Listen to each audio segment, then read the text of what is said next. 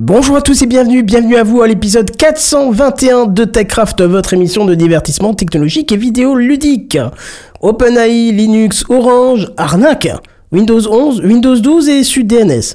On vous, en- on vous parle de tout ça ce soir dans TechCraft. Sound City présente. TechCraft.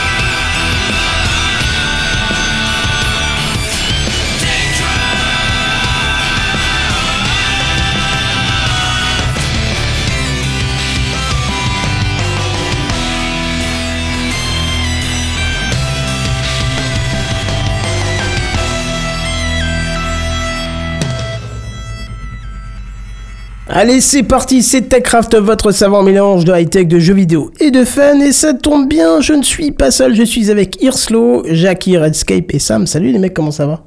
Salut. Hello. Ça va bien, vous avez passé une bonne semaine? Oui, ça va. Fraîche. Fraîche Ça Oui, va. d'accord. Fraîche Oui. Fraîche Oui, oui, oui, parce que la chaudière Bah du bureau a pété. Dans Ah mince. Ah, ah, Mais t'as t'as pas- t'as vraiment pas de chance avec les chaudières? Non, j'ai pas de chance avec les chaudières. Ouais, on est d'accord, oui, oui. J'ai- j'ai- Il me souvient, je me souviens d'un d'un truc, remember un peu. Toi aussi, je pense. Bon, après en même temps, il a plu toute la semaine, donc euh, je peux comprendre que ça donne pas envie, tu vois. Mais bon, Toute la voilà. semaine, tout le mois, tu veux dire Oui, c'est vrai, non, oui, oui, oui. Mais je suis plus sorti cette semaine pour le boulot, du coup j'étais plus sur la route et ça m'a plus encore fait chier que d'habitude, tu vois, donc euh, Je comprends. voilà. Alors, on va vous demander de faire attention à vos micros, messieurs, parce que vous restez enclenchés et ça monte, monte, monte dans le bruit, n'est-ce pas, Hirschlo Voilà, merci. Ouais, parce que messieurs a tout à fait ciblé finalement. mais oui, mais parce que je voyais que ça réagissait Oui, pas, donc au bout d'un un moment, tu vois, quand ça réagit pas, au bout d'un moment, je suis obligé de cibler, parce que tout le monde dit, oh, c'est pas moi, c'est l'autre, et en fait, non. Donc, euh, Non, c'était bien lui. voilà, allez, on va passer tout de suite au- à l'introduction. C'est l'introduction. Bon, on va essayer de faire vite aujourd'hui. Oh, tu parles, c'est encore un truc qui va durer des heures, ça. Moi, je blâme Jackie parce qu'il n'a pas mis de photo et moi, j'ai mis celle de la semaine dernière. Comme quoi, on est, on est top ce Alors, je peux vous de la parler technologie si vous voulez. Ah bah hein. Et à, bravo. vingt- et à 20h42, il nous disait quand même que j'ai l'impression que je suis prêt. Grave, bah pas ouais. quoi faire. euh, je suis- Bah écoute, euh, je- je- voilà, ça arrive. euh, Il y a des soirs comme ça. Mais vous allez comprendre pourquoi je suis un peu perturbé ce soir. Parce que j'ai changé de pièce en fait pour mon bureau. J'ai tout migré vers une nouvelle, enfin une nouvelle pièce, une pièce que j'avais temporairement. Donc euh, je suis un peu sceptique parce que le son il est pas très bon en fait. J'ai beaucoup d'échos qui reviennent de derrière. Va falloir que je trouve des solutions pour casser un petit peu. On entend bien la pièce derrière. hein. Je suis désolé pour ceux qui ont l'habitude de nous écouter en podcast. Là ça, ça résonne bien derrière. Il va falloir que je trouve des petites solutions pour euh, casser un petit peu cet écho. Euh, Blast, je suis preneur de solutions. J'ai déjà des, des mousses partout. Des mousses acoustiques, hein, bah, derrière, Bah, pour j'en que ai ça partout. évite. J'en ai T'en as derrière, même derrière ton rideau vert? Ouais, j'en ai sur un côté. Alors pas sur le mur du fond parce qu'il y a une Des tapisserie. boîtes à mais- eux. C'est ce que j'ai te dire. et Je suis Non, persuadé non, qu'il ouais, à Non, eux. Blast, il va te dire que non parce que, vanne, c'est- C'était une blague. parce que ça ne prend qu'une gamme de Vous fréquences et pas pas toutes les- les fréquences. Non, mais oh, oh, vous excitez pas. Hein. Sinon, je vais étendre mon linge derrière. On le verra pas comme il y a le fond vert. Voilà. Et là, c'est Voilà. parfait. Tu mets une bibliothèque. Ce- Ceci dit, au son, euh, c'est moi je sens, enfin je, je, je sens pas trop d'écho. Hein. Oui, peut-être sur Mumble, mais moi dans le casque, je l'entends bien et je pense que en podcast, ça s'entendra encore plus après la compression et tout ça, quoi. Mais bon, bref, euh, on fait avec. Hein. Il fallait de toute façon que je change. euh, je vous expliquerai pourquoi. Alors, ça fait des semaines que je le tease, mais théoriquement, je devrais l'enregistrer demain. J'ai beaucoup de route à faire. Dans CPQTA, mon podcast qui s'appelle C'est permis quand t'es aigri. Ça fait quelques semaines que j'ai pas fait d'épisode. Mais là, je vais vous expliquer pourquoi j'ai changé de bureau et en quoi ça a changé ma vie. Euh, carrément. En bien ou pas ah, en bien, en bien, sinon je l'aurais pas fait. Mais justement, c'est ça qui est. J'en ai parlé avec, euh, avec deux collègues euh, d'informatique ce soir, ils étaient étonnés, et, et voilà, j'ai senti que ça les intéressait comme truc. Enfin voilà. Intrigue. Oui, alors je suis pas le seul à avoir une intro ce soir, il y a aussi notre ami, je sais pas qui a mis ça. C'est moi.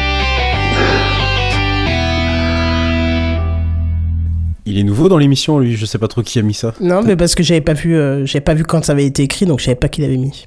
C'est Monsieur Satur. Oh, oui, ça va Non, ce n'est pas vrai, il sature pas. Sa taille, Si, quand il a dit ça, jugulaire moi, si, si, direct. c'est sûr. Ouais, vous auriez vu quand je suis arrivé, ils m'ont dit que j'avais pas d'image.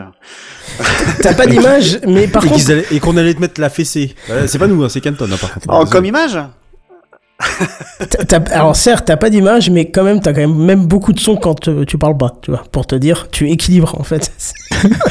Deux tacles en un, Est-ce qu'on passe en plus de 18 directement là euh, Ouais, jeu carrément. On dirait qu'on débute, qu'on a jamais enregistré, tu vois. Allez, vas-y, Erslo. Alors moi c'était juste, euh, je sais pas s'il y en a qui s'intéressent aux technologies et à l'éducation. Euh, la semaine prochaine à Paris a lieu, euh, donc c'est Paris Porte de Versailles pavillon 7, il y a Educatech qui s'appelait avant Educatech Educatis. Donc c'est une rencontre de tous les professionnels du numérique et de l'informatique. Ça peut aller d'un stade connecté jusqu'à des solutions éditeurs pour les enseignants, en passant par des enseignants qui présentent leurs outils, leur manière de travailler, qui utilisent le numérique. Voilà, et moi j'y monte euh, les trois jours pour le salon avec le boulot. Donc si jamais vous vous ennuyez, que vous passez sur Paris euh, et que vous, voulez, que vous voulez aller à Educatech, vous pouvez passer me faire un petit coucou au stand H10 chez EduMove. Voilà. Ah, t'aurais dû m'en parler euh, il y a une semaine ou deux.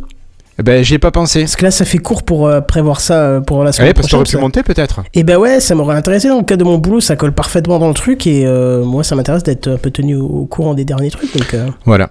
Donc je vais peut-être faire des enregistrements pour e-teachers si j'arrive à trouver des gens pour, euh, pour faire des petites interviews. Voilà. Ouais, faut vraiment que tu y ailles, Kenton, du coup. non, non, non, ça fait trop court là pour se retourner. euh. Non mais Canton, on peut se faire des interviews entre nous comme ça. Oui, oui, c'est Il vrai. y aura de l'écho, mais ça ira. oui, oui, c'est vrai, c'est vrai. C'est vrai. Ouais, c'est dommage. J'aurais qu'à traverser la, la rue en face de moi et je, je serais presque, mais non, je ne serai pas là la semaine prochaine. Bah, bravo, Zut hein. Effectivement, tu, tu- tu préviens tard. Mais J'ai failli, Mais aller oui, au... mais oui. J'ai failli aller au salon DevOps euh, qui doit être pas très très loin, qui se passe la même semaine euh, que toi. euh, S'il faut, Hirslo, c'est... voilà. Oui, oui, non, mais tu peux dire Guillaume, sinon, parce que sur le salon, on va pas m'appeler Erslo, voilà. Euh, mais bref, voilà, donc euh, écoutez, si vous êtes intéressé par euh, le numérique et l'éducation, c'est à Paris la semaine prochaine, 15, 16 et 17 novembre. Voilà, Kenton, je te rends la main. Oui, mais non, parce que j'ai pas. Enfin, j'ai fini, moi. J'ai plus d'intro, en fait. Bah, tu annonces peut-être euh, Voilà. les news tech. Oh euh, bah oui, je pensais, ouais, je pensais que t'allais le faire, mais c'est pas grave. Alors effectivement, Ah on va basculer sur les news high-tech. C'est les news high-tech. C'est les news high-tech. C'est les news high-tech. C'est les news high-tech. T'as vu le dernier iPhone, il est tout noir. C'est les news high-tech. Qu'est-ce que c'est le high-tech? C'est plus de mon temps tout ça. Mon dieu, je suis perturbé ce soir, c'est incroyable. Redscape. Mais contre quoi tu gueules? Je l'ai vu. je- Mais pourquoi tu fais ça Il Les- se passe quoi Parce qu'on entend les gens taper au clavier, on entend tout, c'est génial, Ah oui, mais c'est j'adore. n'importe quoi, hein. Bah oui, ce soir c'est n'importe quoi, C'est n'importe quoi. c'est Amateurcraft. Hein. Ouais, c'est ça. Euh, Vraiment la première fois qu'on fait l'émission. Bonjour, euh, vous êtes qui Bonsoir. Allez, bonsoir. Euh, bonsoir. Oui, oui, bonsoir. Euh, quelques petites news de chez les pingouins y affiliés. Pour commencer ce, TechCraft 421, ça ne fera de mal à personne. Après tout, il n'y a pas Kerslow pour avoir le monopole de l'OS ici. Non mais... Et on commence... Ah, un petit tacle, à la jugulaire toujours. Et on commence tout de suite par la sortie, euh, mardi 7 novembre, de Fedora 39. Alors Fedora, c'est la distribution euh, Linux soutenue et encadrée par Red Hat, big boss de l'open source et du support facturé la, la peau des fesses, depuis des années. C'est en quelque sorte hein, Fedora le, pendant libre de RHEL, donc pour Red Hat Enterprise Linux, hein, distribution Linux qui est euh, surtout connue des entreprises. Alors Fedora est souvent décrite comme étant le laboratoire technologique de Linux, hein, l'équipe de développement mettant souvent en avant euh, des technos qui ne sortent que des années plus tard ailleurs, comme par exemple Wayland, le serveur d'affichage graphique destiné à remplacer le extrêmement vieillissant serveur X, j'ai envie de dire il est grand temps, hein, parce qu'après quand même 40 ans de bons et loyaux services, Ouais, mais ça marche, ça marche. Hein. Ah ouais, ça marche toujours. C'est Ah, ça qui- XP aussi, ça marche. Hein. Non, ça ne marche plus, Ah non, monsieur. Faut arrêter Non, non, avec ça. non, ça non, ne vous marche faut- C'est c'est bon, stop là maintenant. La blague, elle est finie. hein. Vous pouvez sortir, monsieur, s'il vous plaît. Euh, alors pourquoi je, je- je vous en parle? Parce que Fedora, c'est aussi déjà mon, mon daily driver. hein. C'est l'OS sur lequel je, je passe l'essentiel de, de mon temps. Je vais le dire franchement, un Windows ne me servant que pour composer euh, de la musique et, jouer de temps en temps.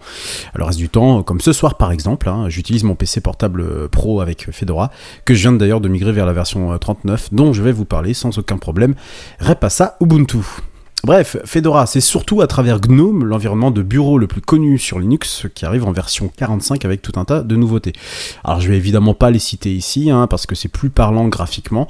Euh, J'en profite d'ailleurs pour vous recommander une, une chaîne YouTube, mais pour ça il faudra attendre le coup de cœur de la semaine. Regarde-moi ce teaser, t'as vu alors une version majeure de Fedora s'accompagne généralement de tout un tas de mises à jour, hein, dont le noyau Linux bien sûr en version 6.5 pour ceux qui ne le savent, qui ne le sauraient pas, avec un tas de nouveautés euh, dans la, dans, dans la prise en charge de tout un tas de petites choses, comme par exemple la, la- la- la prise en charge de la norme Wi-Fi 7. Alors je ne savais absolument pas qu'on Ah était oui, déjà arrivé à la ça version existe déjà, 7. oui, c'est Eh ça. oui, déjà, ouais. Voilà.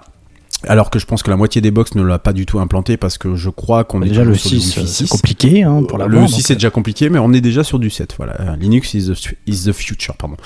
Euh, celle aussi de FreeSync euh, d'AMD, ça, ça intéressera également les joueurs, mais surtout les possesseurs de, de- de matériel AMD, qui, je le rappelle, est bien mieux pris en charge par Linux que euh, qui est euh, tout ce qui est Nvidia, surtout Nvidia, ou celle de l'USB sur la version 4.2. Bon, en vrai, hein, ce sont surtout de menus changements cosmétiques et en dessous du capot, hein, vous imaginez bien que les, équipes de dev n'ont pas la même réactivité que les plus gros systèmes propriétaires. Même si honnêtement, quand vous travaillez au quotidien avec Linux, vous en apercevez rapidement quand le bug est enfin résolu. Alors Fedora existe avec un tas d'environnements de bureau, hein, KDE bien sûr, j'en reparle juste après, XFCE, Budgie, Cinnamon, LXQT, LXQ LXDE, Mate, i3, Sway, etc., etc., etc. Énormément. Alors petite précision, Fedora existe aussi en version inaltérable, immuable, dirons-nous, sous les noms de, de Silverblue avec le bureau GNOME, Kinoite avec KDE et Ciresea avec le bureau Budgie. Sans rentrer dans les détails. Alors justement, Pardon. sans rentrer dans, trop dans les détails, et pour que vous compreniez un peu de quoi je parle, il s'agit euh, bah, d'un OS, hein, tout ce qui est plus normal.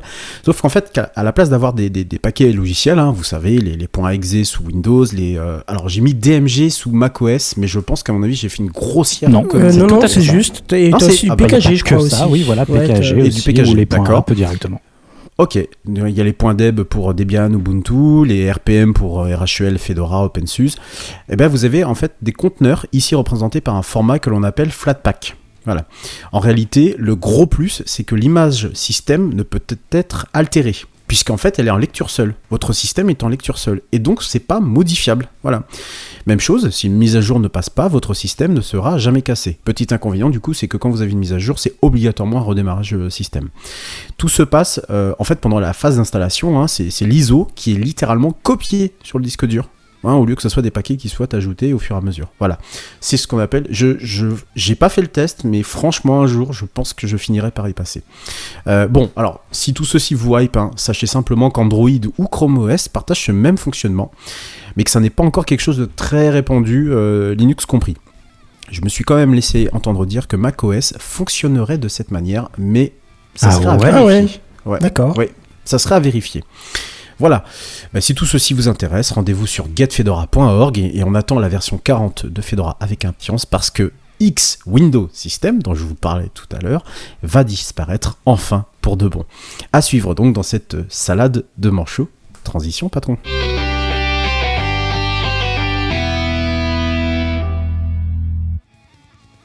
Et au menu des sorties, signalons celle de l'alpha de KDE en version 6. Je vous ai parlé de GNOME tout à l'heure, hein, euh, voici son plus grand concurrent, mais néanmoins euh, ami, hein, puisque dans le libre, tout le monde il est beau, tout le monde il est gentil.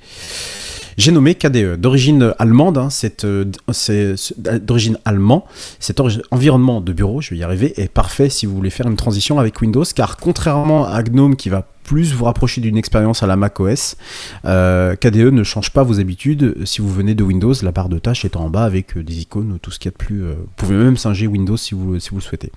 Euh, KDE, c'est surtout comme GNOME, des applications qui viennent avec l'environnement de bureau et qui ont tous la particularité de commencer par un cas. J'avais même fui cet environnement de bureau à cause de ça, tellement c'était chiant d'avoir des cas partout. C'est pas très beau. hein. Et si. Non, non, pas, non c'est. Voilà, l'interface, c'est- ça, mais, le- euh, cette euh, nomination, je trouve. oui, euh, c'est de, bah, déjà, déjà KDE. de- de- Oui. Voilà, KDE. Puis, Enfin, j'osais pas le dire pour K- tous les environnements presque que tu as cités pré- précédemment. Oui, ah, bah, c'est vrai que Gnome, ça, ça tient, ça, voilà, c'est. Ah, c'est- ça va en plus, encore. Gnome, mais le logo, c'est un pied. c'est Oui, un acronyme, Je me souviens pas du Non. détail. hein. Euh, ouais, ça doit être encore un, un récursif à la mode. K machin Euh, desktop c'est, Oui, oui, alors ça c'est K Desktop Environment. Gnome, je crois que ça doit être un Gnome is not, euh, enfin un truc de merde encore. Enfin voilà, bref. Euh, Et si, et si, messieurs, vous trouvez euh, que l'on s'écarte du chemin de l'informatique classique et que l'on a l'habitude de traiter ici, sachez simplement que c'est un certain KHTML qui a donné naissance avec un fork à WebKit du côté de chez Apple. Le même moteur de rendu web utilisé aujourd'hui sur tous les appareils de la firme de Cupertino. Le tout se transforme. Bref, KDE arrive en V6, hein, 9 ans après euh, l'arrivée de la V5. hein, les, versions sont extrêmement, euh, voilà, hein. aujourd'hui euh, très mature et ultra réactif au, quotidien. C'est du coup mon daily driver et c'est aussi pour ça que je vous en parle. Et puisqu'on parlait de Wayland tout à l'heure, en voilà une bonne nouvelle. La V6 devrait pouvoir jouer avec le nouveau serveur graphique de façon native. Bon, aujourd'hui ça marche, hein, mais on est- c'est pas tout à fait encore ça. On est, on est loin des produits finis d'un macOS ou d'un Windows. Pour que ça juste marche, il faut parfois des années euh, dans le monde du, libre. Eh c'est pareil pour Wayland, hein, créé tout de même en 2008. hein, ça commence à faire une paire d'années.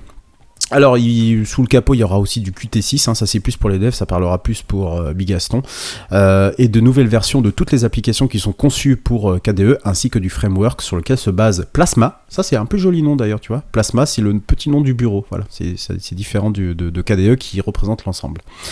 Ah oui, ah, j'ai oublié de vous le dire. Il y aura le petit retour de l'effet cube en 3D. Je sais pas si vous avez connu ça, si jamais un jour vous avez mis euh, votre nez dans Linux.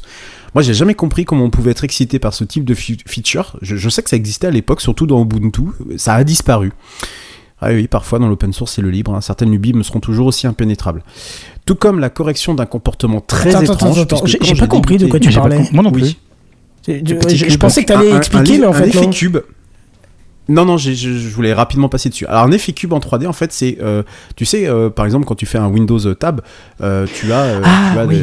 des- tes fenêtres qui. Oui, ben là, c'est un cube en fait. D'accord, Voilà, au lieu que ça soit un empilement de fenêtres, c'est un Alt Tab si tu veux, mais version, ouais. je, te, je te la fais en cube, quoi. Voilà. Et j'ai jamais compris parce que euh, tout le monde s'excitait à l'époque avec ce truc. Ouais, t'as vu, j'ai réussi à faire avec Compiz. Ça s'appelait Compiz à l'époque. Ah, c'est ça que je cherchais, oui. Euh, Quand euh, j'utilisais Linux, ouais, oui, il ouais. y avait un petit logiciel euh, qui te permettait d'avoir plein, plein d'effets comme ça, d'animation. euh, ouais, je me rappelle de ça. Ouais. C'est presque Euh, ringard maintenant d'ailleurs. Et merci. Complètement. Ah, mais c'est totalement ringard. C'est-à-dire que. Oula. euh, alors, je viens de j'ai- tomber sur des images. Ah oui, je- c'est- t'as aussi des fenêtres qui Oui, tournent non, comme non, si c'était une euh, planète presque. Enfin, c'est- ah oui, c'est particulier. C'est ça, mais c'est, c'est, enfin, la, la 3D déjà, c'est, mort depuis, enterré depuis longtemps.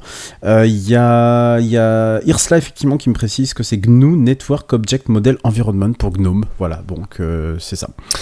Euh, qu'est-ce que je disais? Donc oui, donc l'effet cube euh, 3D. euh, voilà, je, je sais qu'à l'époque, vraiment, dans les forums, c'était euh, si t'arrivais à faire fonctionner ça, c'est que ton, t'avais un, un bon environnement, ton pilote graphique fonctionnait, enfin vraiment que t'étais le, le, le- le roi du pétrole, quoi, limite.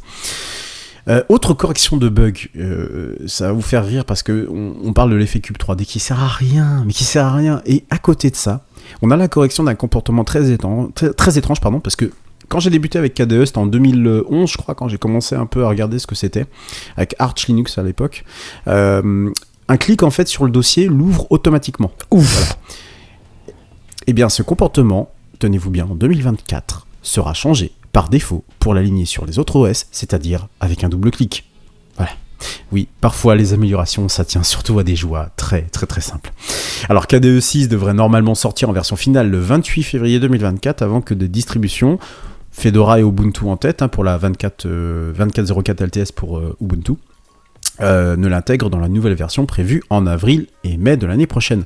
La est déjà euh, testable grâce à KDE Neon, qui est une distribution qui intègre les dernières versions de, de KDE et qui permet d'ores et déjà de tester et débugger le desktop environment comme il s'appelle en anglais. Et si je vous parle de ça ce soir aussi, c'est comme tout logiciel libre ou open source, il y a besoin de testeurs, de mainteneurs, de devs euh, et de sous-sous. Et oui, vous le savez, hein, ça reste toujours Les le nerf de la guerre. dans la po- poche. Ah non, c'est pas nous ça, pardon. Poche. non, on verra ça en fin d'émission. Et même si Microsoft a donné cette année 10 000 dollars à la Gnome Foundation, euh, si, si. C'est ridicule. Ne fais pas ça, Hirslo. Bah, Ouais, c'est oui, c'est- ridicule. Si, si. Oui, c'est quoi? Ah bah, Quoi 10 000 dollars pour une fondation Oui, 10 000 euh, dollars, c'est- c'est ridicule. Quand on met un milliard dans euh. OpenAI, euh, enfin Ah, un milliard oui, pour commencer. D'accord. Enfin euh, bon, mais- ils auraient pu mettre un petit peu Oui. plus. Bon, oui, bon, ils ont mis déjà 10 000 dollars. Il n'y a pas de raison pour que KDE ne bénéficie pas de l'argent de quelques big tech. D'ailleurs, si vous allez sur leur site, hein, tout en bas, vous verrez apparaître euh, l'un de ces big tech, euh, Google pour ne pas le nommer. hein, ne jamais oublier que ce monde tourne toujours dans le même sens, quel que soit le coin que l'on choisit. Euh, en tout cas, pour ma part, bah, je me suis dit que ça serait cool de tester et d'éventuellement remonter des bugs, hein, un peu ce que je faisais à l'époque où j'étais moi dans l'équipe d'une très très vieille distribution Linux qui ne doit même plus exister aujourd'hui, qui s'appelait Frugalware. Parce que oui, j'adore gueuler sur les bugs, mais je n'oublie pas que derrière, bah, il y a des gens fantastiques euh, qui essayent un tout petit peu de leur côté de nous libérer des chakras maléfiques de Windows ou macOS. Oui, je vous le dis, parfois je suis schizophrène à l'extrême. Je vous en dirai plus le jour où j'aurai un bac. Et je passe la parole à Hirslo.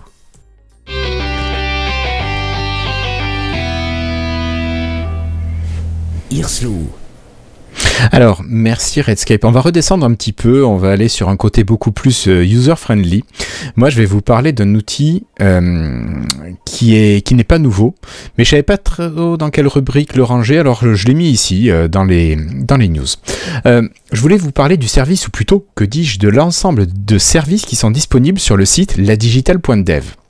Alors, qu'est-ce que c'est que la digital Tout simplement, c'est un regroupement d'outils libres sans capture de données, qui est mis en place à la base par un enseignant pour les enseignants. Alors oui, je suis beaucoup côté éducation aujourd'hui, mais euh, c'est pas parce que ça a été mis en place par un enseignant que vous êtes obligé d'être enseignant, pas du tout. Vous avez tout un, un panel d'outils euh, qui sont disponibles et euh, vous avez le choix d'utiliser tout ce que vous voulez sans aucun enregistrement. Vous n'avez pas besoin de créer de compte, vous n'avez pas de données qui sont enregistrées. Et dessus, vous pouvez trouver plein de services différents, tels que des raccourcisseurs d'URL. Vous n'êtes plus obli- obligé de passer par TinyURL ou Bitly, euh, Est-ce qui que tu pompent peux vos les données. citer Oui. euh, par leur nom à chaque fois les petits services? Euh, alors, faudrait que j'aille sur le site parce que je les connais Non, pas c'est par pour cœur. t'embêter. Je regarde le site. Tout commence par Digi, quoi. On parlait des cas Oui, tout à oui, l'heure. euh, c'est un concept. Ouais, c'est ça, euh, c'est, oui, enfin bon, c'est comme dans les entreprises où tu fais commencer euh, tous tes produits par tes préfixes de début de nom. Ça Oui, peut arriver. Windows, par exemple. Oui, non, c'est vrai. iPhone, iPad, Oui, aussi, c'est vrai, c'est vrai. Voilà, tu vois, c'est des trucs, il y a rien Oui, d'exceptionnel. mais c'est moins ridicule tout de suite, je trouve. Enfin, je sais pas, je, je sais pas. Ouais, Parce que tu es non, habitué à l'entendre, à mon avis. T'es habitué. Euh, donc tu as des outils, je vous disais, il y a le raccourcisseur d'URL, il y a un générateur de QR code, il y a euh, des partages de fichiers en réseau local. Donc toi, euh, par exemple, tu es formateur ou tu es sur un groupe, tu vas animer une session, tu mets tes fichiers que tu partages comme ça et les gens vont pouvoir se connecter grâce à un code qui est généré euh, et récupérer le fichier que tu partages, tout en réseau local sans passer par Internet. Euh, enfin, tu as 28 outils différents qui existent et qui sont à destination de tout le monde. Vous pouvez aussi trouver même des éditeurs audio, des éditeurs vidéo, de quoi récupérer des sons et aller couper des bouts de vidéo aussi sur YouTube directement. Donc c'est vraiment tout un système, une trousse à outils, c'est un couteau suisse de l'internet et euh, pour des gens qui ne sont pas aficionados euh, de, logiciels propriétaires ou enfin des gens qui veulent faire des choses gratuitement simples sans laisser traîner leurs données, c'est vraiment un ensemble de services qui, je trouve, moi, super intéressant. Et le monsieur qui a mis tout ça en place, c'est un monsieur qui s'appelle Emmanuel Zimmert. Euh, voilà. Et je trouve que ce qu'il a fait, c'est quand même super sympa. Alors, le site au début devait euh, comprendre une dizaine d'outils. Et au fur et à mesure du temps, il rajoute des choses. Alors, il ne réinvente pas tout. Hein. Il récupère, par exemple, il y a des pads qui existent, c'est les mêmes que vous retrouvez sur euh, Nextcloud. Je crois que c'est l'équivalent de ce que tu as sur Framapad. Mais tu as tout un ensemble de services qui sont au même endroit, qui sont gratuits et sans utilisation de données. Voilà. Donc, c'est le genre de truc, moi j'aurais été un peu plus bidouilleur, j'aurais un peu plus de temps euh, quand j'étais instit. Euh, je me serais amusé sûrement, euh, si j'avais eu mon serveur perso à l'époque, à essayer de monter ce genre de service sur ma machine, mais pas de le mettre à disposition de tout le monde. Et là, c'est vraiment fait pour être à la, disposition de tout le monde et gracieusement. Et je trouve ça quand même assez génial. Donc je sais pas si vous, vous seriez enclin à utiliser ce genre de service. Sûrement pas parce que vous êtes plutôt des utilisateurs très avancés. Mais j'imagine que pour quelqu'un qui n'a pas beaucoup de compétences techniques, c'est un endroit où on peut trouver beaucoup de choses dont on peut avoir besoin. Ça, c'est bien à transmettre à vos collègues qui galèrent un peu des fois pour des trucs simples. C'est ça. Et toi, Canton, je pense que toi, dans ton établissement, je sais pas si tes collègues connaissent, mais je pense que la digital.dev, c'est euh, un site qu'ils devraient avoir. Parce que pour les enseignants, tu peux même avoir ton bureau. Quand tu te connectes, tu as ton bureau que tu veux euh, vidéo projeter, tu peux régler tous les outils que tu vas utiliser en classe. Et tu as, tout ton univers de travail qui arrive comme ça directement avec que des outils liés à la pédagogie. Ben, Bon, c'est sûr que... Oui, enfin vas-y. Non, non, mais ce, ce serait bien effectivement que je puisse leur transmettre euh, ce site, ce, ce serait intéressant pour eux. Voilà. Donc écoute, moi je vais pas en dire beaucoup plus et je pense que je vais te laisser nous parler peut-être d'un truc dont on a pas parlé souvent. Je crois que ça s'appelle de l'IA. Ouais, et puis en plus, c'est un sujet que, que Redscape adore tout particulièrement. Alors, tu te doutes bien que j'ai pas pu euh, laisser passer ça. hein. Bah non, bien sûr.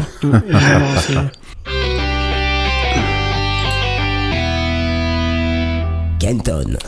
Oui, parce que en fait, ce lundi 6 novembre, euh, j'essaie de changer les images en rapidité. C'est toujours le problème quand je prends la news, c'est qu'il faut que je change tout en même temps. Donc, ce lundi 6 novembre qui a vu naître euh, les- euh, une nouvelle keynote. Alors, non pas de la part de Apple, non pas de la part de Meta, J'ai eu peur. et encore moins des autres, mais de la part de OpenAI, en fait. Euh, oui, oui, la boîte qui est derrière ChatGPT. Et c'est Sam Altman, le créateur lui-même, qui a mené cette conférence publique. Alors, on commence, euh, bien évidemment... euh, Non, alors justement, je vous le dis d'avance, les nouveautés qui ont été annoncées ne concernent que ceux qui sont détenteurs d'un abonnement plus, donc c'est le ChatGPT plus. hein. Ceux qui utilisent la partie gratuite euh, ne verront strictement aucune différence. hein. Ça, il faut malheureusement le prendre en compte. On commence bien évidemment par l'évolution de son modèle de langage, hein, ChatGPT, qui justement qui est passé, qui après être passé de, de, de ChatGPT 3,5 à ChatGPT 4 passe maintenant à ChatGPT 4 Turbo. Alors c'est une- C'est le nom de produit. Putain, Oui. mais on dirait. Non, mais ça va être n'importe On dirait quoi, la ça, encore. R5. Attends, mais R5 crie pas euh, énergie, puis la R5 turbo. Et il y avait les processeurs aussi. Il y avait les processeurs euh, normaux et puis après tu avais une touche turbo et ça allait beaucoup plus vite. C'est ça, ouais. Juste, j'ai une petite vanne après qui se glissera dedans à ce propos, tu verras. Alors cette, vers- cette version boostée, elle proposera des traitements, euh, le traitement des requêtes encore plus rapidement que son prédécesseur. Ça tournera surtout sur une base de connaissances qui date de avril 2023, alors qu'avant il fallait se contenter d'une base datant de euh, septembre 2021. Ah bah Euh, je m'étonne plus pourquoi on s'est fait taper des, des, des, des crawls immenses un peu partout dans le, de- sur le web. Voilà, c'était pour préparer la nouvelle version. Peut-être, ouais. Oh oui. Euh, les requêtes que vous pourrez effectuer seront bien plus longues puisque 128 000 signes pourront être traités, ce qui fait environ 300 pages de livre, le tout en une seule requête. Donc en gros, tu lui balances le texte entier d'un livre et tu lui dis résume-moi ça, conna- euh, ChatGPT, pardon. Il sera possible maintenant d'ajouter directement une image au sein d'un prompt. Et ça, c'est, en, gros une, une intercompatibilité de l'API de ChatGPT et de DALI 3. Et on l'a déjà vu, hein, on a déjà vu quelques exemples. Les possibilités sont énormes. Euh, parce que déjà, il sera possible que le chat vous décrive l'image avec euh, une, je cite, parole de qualité humaine. Et surtout, on a pu voir quelques exemples euh, assez euh, perturbants rien que pour la version d'avant. C'est-à-dire que tu as un, un truc, un truc à changer sur ton vélo, tu lui dis, euh, tu lui prends une photo de ton vélo, une photo de ta boîte à outils, tu lui dis, dis-moi quel outil il faut que je, je choisisse pour le pour faire le changement. Il te dit quel outil, tu dis, je sais pas euh, quel est le nom de cet outil, je, ça me parle pas, il va te dire, c'est le troisième en haut en partant de la gauche. Ok. Et donc tu sais quel outil prendre. C'est bon, voilà, c'est on dépasse un stade qui, qui est presque inhumain là. C'est- pas le progrès. Hein. Ouais, c'est ça. Alors, le dernier petit ajout de ce GP4 Turbo Diesel Injection concerne plutôt les développeurs qui passent l'API, qui passent par l'API et qui seront concernés par les jetons dont les tarifs ont été revus à la baisse. Et plutôt beaucoup parce que Sam Altman annonçait quand même des tarifs 2 à 3 fois moins chers que les tarifs actuellement en cours. Nouveauté intéressante aussi, c'est la possibilité de créer maintenant votre chatbot perso appelé GPTs. Euh, le principe, hein, c'est pas de vous concocter un ami sur mesure, quoique, mais c'est de pouvoir euh, créer un chatbot pour votre entreprise qui sera en mesure de traiter votre chat SAV par exemple. Et c'est plutôt bien vu euh, parce que c'est tout ce qui se passera au, c'est que tout je vais y arriver, c'est que tout se passera à travers un système appelé GPT Builder et qui permettra même à un débutant de préparer son propre chatbot sans passer par l'API. Donc n'importe qui pourra y arriver. J'ai code, c'est pour toi. Et comme tout est bien prévu du côté d'OpenAI, un GPT Store est lancé et vous allez pouvoir télécharger des GPTs personnalisés. D'ailleurs, c'est marrant parce que je pense qu'en anglais ça n'a aucune connotation spécifique, mais GPTs en français ça passe trop bien, je trouve c'est mignon. Et bien, vous allez pouvoir créer les vôtres pour les partager à la communauté. Euh, quand est-ce qu'on aura un chatbot Techcraft? Ça serait drôle, ça. Tu sais qu'il lâche des petites phrases sarcastiques comme ça. Non, ce serait plutôt mon chatbot. Sur le nouveau site, tu veux dire? Oui, sur le nouveau site qu'il a, qui est là cette semaine. Non mais personne. Personne. Ah oui, le fameux nouveau site. Ah, peut-être qu'il pourra Il même. barré Il s'est barré Non, mais il pourra peut-être même nous concevoir un nouveau site plus rapidement que l'humain. Ah, c'est ça, c'est ça. Ben justement, côté dev pur et dur, OpenAI ne les a pas oubliés parce qu'il y a un nouvel outil au doux nom de Happy Assistance euh, qui voit le jour afin justement de les aider à intégrer au mieux ChatGPT au sein de leur application.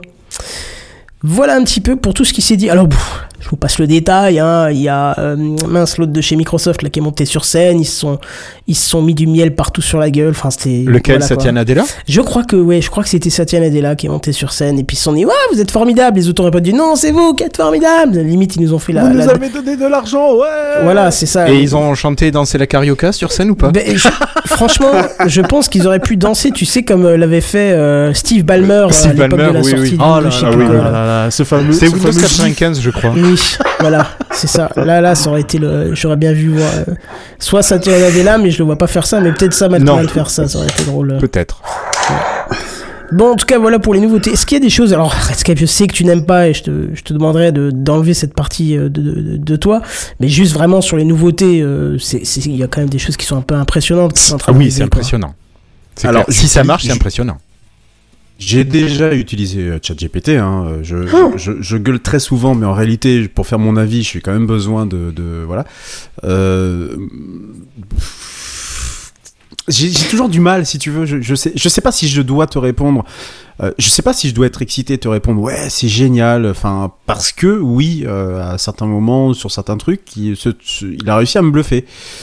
Maintenant, je, je, fais, je vais te répondre aussi comme Bigaston. Euh, faut pas oublier que c'est juste une suite logique de si, fin si, euh, else, euh, then, et puis voilà quoi. Oui, non, mais Ah, d'accord, alors, alors enlève le terme d'intelligence artificielle ça. si tu veux. Peu Bah ouais, voilà, c'est ça. c'est c'est- Dis-toi c'est- que c'est un, un algorithme qui loin. propose ça si tu veux.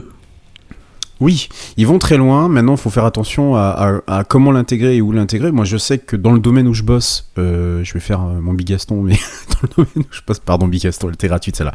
Dans le domaine où je bosse, euh, c'est quelque chose qui commence à nous arriver en pleine, figure, hein, parce que c'est vrai que ça peut être très utile, notamment dans la sécurité. Euh, bon, est-ce que maintenant toutes ces fonctionnalités seront vraiment très utiles euh, pour le commun des mortels? J'en suis pas sûr, à part faire des blagounettes et, et faire, et faire des applications dessus. Faut vraiment voir l'application professionnelle, je trouve, pour euh, avoir toute l'étendue pardon du machine learning, parce que moi je l'appelle encore comme ça. hein, je suis désolé, le, terme d'intelligence artificielle ne, non, il y a quelque chose qui passe pas là-dedans. Mais ouais, pourquoi pas? Pourquoi pas, à voir. Maintenant, euh, je reste toujours très prudent sur les données personnelles, hein, je vous en avais déjà parlé, je reste toujours très prudent sur aussi le, fait qu'ils qu'ils crawlent le, web à la recherche de contenu, mais que ce contenu, il est pas théoriquement, il n'est pas gratuit. Donc ça, je voilà, alors on les entend très peu là-dessus. Je pense qu'au niveau de la conférence, ils en ont pas parlé, je pense pas.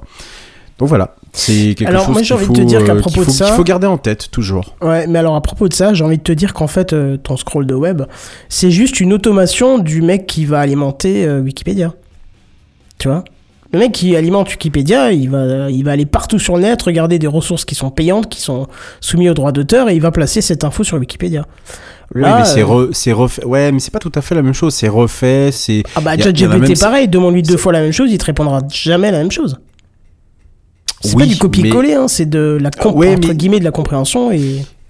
Ouais, mais le, le problème, c'est que c'est oublié, euh, c'est oublié que tu, ce que tu produis sur le net. euh, J'en avais parlé justement des commentaires Amazon, par exemple. Tu, tu, tu le déposes sur le net de manière euh, très innocente pour que finalement ça soit réutilisé euh, dans un pour un autre escient. Donc ça reste quand même de l'argent euh, finalement que tu peux tu, que tu pourrais euh, tu pourrais enfin même si effectivement c'est juste déposer un, commentaire sur Amazon.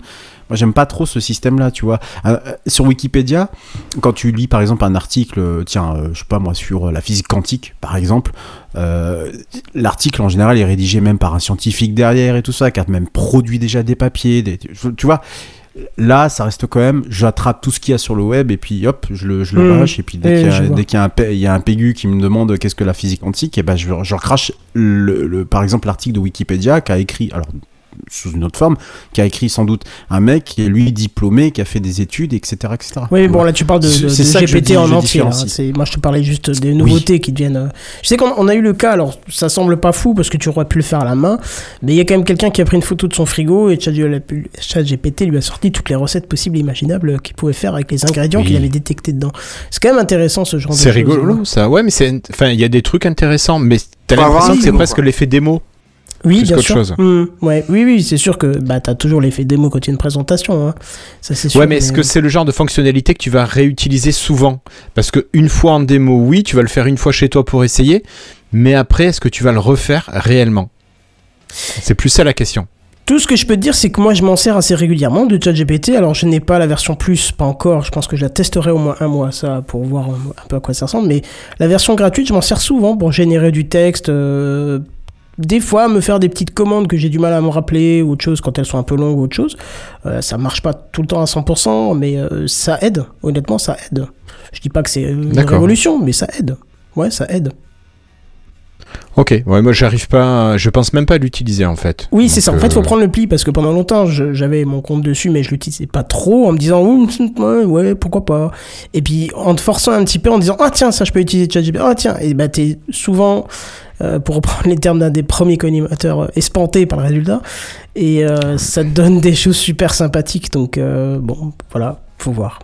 On verra en tout cas. Moi, je vous en reparlerai le jour où j'aurai euh, pris l'abonnement pour euh, tester au moins un petit mois et vous dire un petit peu comment ça marche. Sam, es-tu prêt, mon cher ami? Toujours Eh ben écoute, c'est à toi alors.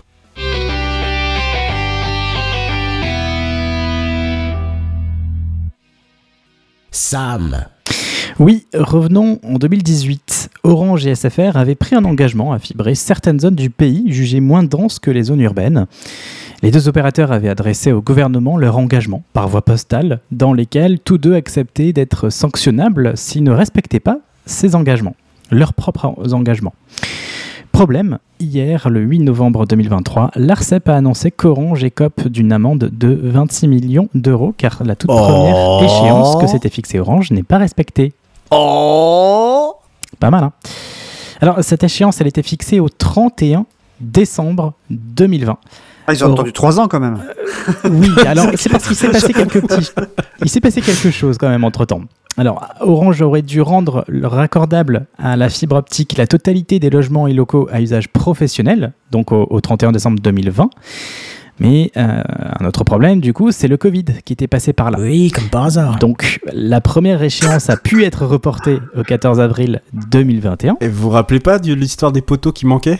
On avait raconté dans Techcraft. Que- non, il, tu peux. il manquait, euh, non. il manquait des poteaux en fait. les- En les bois, en poteaux plus, ça, il me semble. En bois, oui. Ouais. Des poteaux en bois pour, pour fixer la fibre. Je vous jure, hein, c'est là- il y a deux ans, peut-être un truc comme Oui, ça. un truc comme Ouais. ça, oui, ça me rappelle quelque chose. Ça me parle, ça me parle vaguement. Bon, vous l'aurez compris, hein, Orange n'a pas su respecter cette échéance, même si elle a été rallongée. Alors, ce à quoi Cédric O, qui était secrétaire d'État en charge du numérique, avait saisi le régulateur, lequel a indiqué à Orange qu'il devait alors résoudre cette, résoudre cette échéance au 30 septembre 2022, soit près de deux ans après la date initiale. Alors Orange avait alors fait recours auprès du Conseil d'État, lequel a tout de même validé la décision de l'ARCEP. Alors vous vous en doutez, Orange ne va pas en rester là et va contester évidemment devant le Conseil d'État le verdict prononcé par le régulateur, à savoir donc ces 26 millions d'euros d'amende. En effet, pour Orange, c'est dommage de gaspiller cet argent qui ne servira justement pas à fibrer le pays. Mais 26 millions de dollars, est-ce que c'est beaucoup? D'euros Ah bah, ou de D'euros dollars peut-être, non J'ai dit Ouais, euros pas de dollars. J'ai dit ouais, dollars, pardon. Ouais, t'as dit Oui, je voulais dollars. dire Ouais, c'est à peu près pareil. Hein. tu, as, tu es un peu trop American, euh, Charles. ça doit être ça. Euh, bah, 26 millions, euh, ça, c'est beaucoup, oui ou non. Mais en tout cas, euh, sachez que seulement au T3 2023, le chiffre d'affaires d'Orange en France était de 934 millions d'euros, cette fois-ci, euh, pour les abonnements de lignes fixes uniquement. Donc au De global, ligne fixe, mais qui est encore du fixe? Bah, de lignes fixes, euh, si, non, non, Bah, mais les de lignes. Internet finalement, oui, voilà. Ah, Oui, d'accord, ok, ok, dans le sens là, Enfin, d'accord. ADSL, tout à fait. Donc au global, par contre, Orange avait encaissé plus de 4 milliards d'euros.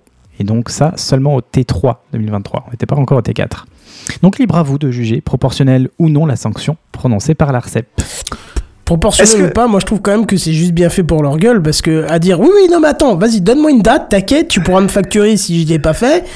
On leur donne deux ans de plus parce que Covid, soi-disant, alors que c'est là qu'ils auraient pu en profiter pour sortir pour le faire, hein, et plus personne dans les rues. Bah oui, c'est y ça, avait t'as tout à fait confinement raison. Il y avait le confinement. Ouais, non, mais euh, confinement, le c'est pas confinement, vrai. il a duré combien de temps le confinement? Il a duré deux mois. C'est vrai. Non, il a duré deux enfin, fois deux mois. Voilà, et je suis désolé, il y a beaucoup de boîtes qui ont eu des arrangements et qui ont eu le droit de sortir et faire des travaux justement parce qu'il n'y avait plus personne dans les rues. hein. Attends, Ça, c'est on vrai. avait le droit d'avoir tous les gamins à l'école et il Voilà, n'y a pas de souci. euh, ouais. C'était la fête du slip. Euh, moi, je peux t'assurer qu'on m'a pas confiné chez moi, j'étais bossé comme s'il y avait rien. Donc, hein. Ouais, Euh, mais t'es je t'es à l'école, toi. et voilà, il y avait quand même des collègues, ouais. euh, donc euh, voilà. Et sur SFR, t'as pas parlé de. euh, On parlait de Orange, mais. euh, non, parce que euh, la, la news que j'ai vu passer parlait d'Orange. Je ne sais pas ce qu'il Ouais. en est d'SFR, s'ils ont tenu ou non les, les engagements, c'est vrai. J'aurais pu creuser. Je... On t'a Ah, en tout bon, cas, en tout désolé, cas, si vous, pas, si vous, c'était pas un piège. Si vous regardez la carte de France euh, du déploiement de la fibre, vous verrez que bon, il y a des zones dans le sud-est de la France qui sont particulièrement euh, non fibrées. Mais vous allez regarder euh, un peu plus vers le nord-ouest, hein, là où la semaine dernière il y a eu une étrange tempête hein, qui m'a privé de Techcraft d'ailleurs, soit dit au passage. Et là, vous allez remarquer qu'il y a du vide. Mais quand je dis du vide, c'est vraiment, euh, sauf les grandes agglomérations, c'est très vide. Et là, on apprend en fait qu'Orange, euh, donc euh, moi, moi, je les aurais fait couler. hein. J'aurais été l'ARCEP, je pense que j'aurais dit allez hop, Orange, maintenant vous, partez s'il vous plaît, parce que là, vous nous dérangez. Il se trouve qu'en Bretagne, le déploiement de la fibre et, celui, euh, enfin, fait partie de- des régions les moins euh, avancées de, de France, euh, tout simplement parce que ils revendent euh, un peu leur euh, contrat à des prestataires qui coulent les uns après les autres. Et donc, du coup, comme c'est pas très économiquement euh, euh, très engageant d'aller raccorder des, des petits hameaux, vous savez, les petits villages bretons, hein, voilà, Astérix, tout le bordel, hein, c'est pas, c'est pas que Surtout que les maisons sont vachement séparées en distance, donc je pense que c'est Voilà. pas financièrement Eh ça ben doit voilà. être plus coûteux quoi. Ah bah oui, c'est coûteux, mais bon, quand t'as quand t'as migré euh, la, les 95% de- du département à côté, la Mayenne, j'aime autant te dire que bon, faut, faut pas se foutre de. de- Enfin, en Mayenne, il y a vraiment, vraiment plus de vaches que d'habitants, donc faut, faut arrêter aussi un moment. Et puis il faut pas oublier que les techniciens ils ont une prime de pluie, je t'imagine pas la paye à la fin du mois quoi. Ouais, ça doit être pour ça. Ouais, enfin, ça les a pas bougés pour autant. Donc, on reste encore l'une des régions les moins euh, fibrées où on se traîne, où, même certains coins se traînent des, enfin, littéralement, c'est des zones blanches, quoi. Vous allez dans les monts d'Arrée ou dans les, enfin, dans fins fonds de la Bretagne, je peux vous assurer que, alors, on entend un clavier, je sais pas lequel que c'est. En tout cas, c'est plutôt sympathique. Ah, c'est le patron. C'est une vraie émission d'amateur ce soir. Non, c'est pas vous- moi, moi j'ai pas de son activé. non, je peux vous, a- je peux vous assurer que c'est euh, très, rageant. Je, vous- je vous en parle parce que moi, je suis en cours d'études dans, de- de- dans mon secteur. Donc ça devrait pas tarder à arriver. Mais j'habite à 500 mètres de la première maison qui est fibrée. Voilà. Mais juste parce que c'est très loin, faut faire des travaux. euh, pour peu que tu, tu veuilles enterrer des lignes, bah, ah bah non, on les enterre pas parce qu'on n'a pas, on pas l'argent pour enterrer les lignes. Enfin bref, c'est un bordel. Et euh, bah, la région Bretagne continue de laisser faire parce qu'en fait, c'est un consortium. C'est Mégalis Bretagne qui fait, le, qui, fait le, qui fait la chose. Jackie, je pense que toi, tu dois être fibré parce que toi, tu habites pas très loin d'une d'une très grande ville. Mais pour le coup, clairement, tout ce qui est petit hameau, petit secteur, tout ça, on oublie totalement. Alors que vraiment, il y a des secteurs en France qui sont encore plus zone blanche que nous, qui ont la fibre, et il n'y a pas de souci, quoi. Et ça n'a l'air de choquer personne. La région Bretagne ne tape sur personne. Euh, Orange continue son petit bonhomme de chemin, et euh, je pense qu'on sera pas fibré avant 2030. Donc, euh, 2030, c'est pas la fin de la, de- de- du cuivre, hein C'est pas ça qu'ils avaient prévu, je crois. à la la base. fin du quiz est beaucoup plus court que ça. Oui, c'est pas bah, 2025 ouais. la fin du cuivre si, Ah, bah c'est ouais, c'est- c'est 2025. après-demain quoi. Ouais, ouais. Ouais, Ouais, ouais, ouais, c'est bientôt.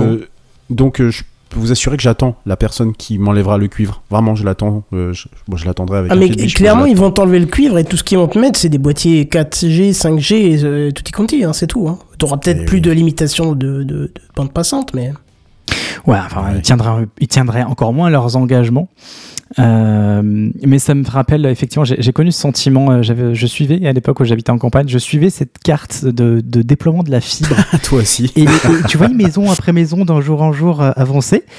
Et là, tu vois, ça s'arrêtait. Ça s'arrête net euh, en plein milieu de ta rue. Et tu te dis, mais attends, euh, non, il fallait, il fallait continuer, les gars. Et non, ça s'arrête pendant des mois. Et puis après, ça reprend. Et un jour, t'es fibré. Et là, tu es content. Mais c'est vrai que euh, des fois, ça, enfin, ça, ça- le, le- le temps paraît long à ce moment-là. Alors, Ir- Irslo a effectivement mis euh, sur le chat le, le- le- comment dire, la carte de, de France du déploiement. Et, et- et on voit bien la Bretagne, quasi blanche, à part euh, Rennes, Saint-Malo, Saint-Brieuc, Pontivy, Brest, Quimper, tout ça. Et la Mayenne, et la Loire-Atlantique. Enfin, la Mayenne est littéralement en bleu total. La Mayenne. T'as le coin de Grenoble qui est bien blanc aussi. Hein. Ouais, ouais, vrai qu'il y a quand même certains endroits de France, mais qui correspondent étrangement à des zones blanches. Sauf que nous, en Bretagne, quand tu nous dis qu'on a été précurseur dans les télécoms, qu'on a un pôle d'excellence à Rennes et à Lannion, et c'est pas Jackie qui va me contredire, tu m'excuses, ça la, ça la fout un peu mal. Mais il y a personne qui semble se poser la question euh, en France, et plus, particulièrement d'ailleurs en, en, en- en Bretagne. Donc bon, voilà, c'était juste une petite réaction comme ça à ta news, euh, mon cher Sam. Bah, je, vais ré- je, vais réagir, je vais réagir à la, à la réaction de, de, de Rescape parce que en fait, moi, dans mon, dans mon métier, je suis en train de déployer la fibre euh, pour euh, euh, un grand groupe de presse. Et donc pour toutes ces rédactions, et euh, c'est là que j'ai découvert comment ça fonctionnait. Et en, en réalité, c'est un peu plus compliqué que ce que tu penses, euh, Redscape, parce qu'en non, fait, c'est pas que je le pense. C'est son. Non, non, je savais que tu allais avoir cette réaction. C'est pas ce que je pense. C'est ce que j'ai véritablement vu et lu. Mais Bah attends, laisse-moi laisse-moi dire, mais en fait, la fibre, c'est les municipalités qui décident qui, euh, qui doit, opérer. Et donc ce n'est pas, euh, on appelle ça les opérateurs immeubles, les OI.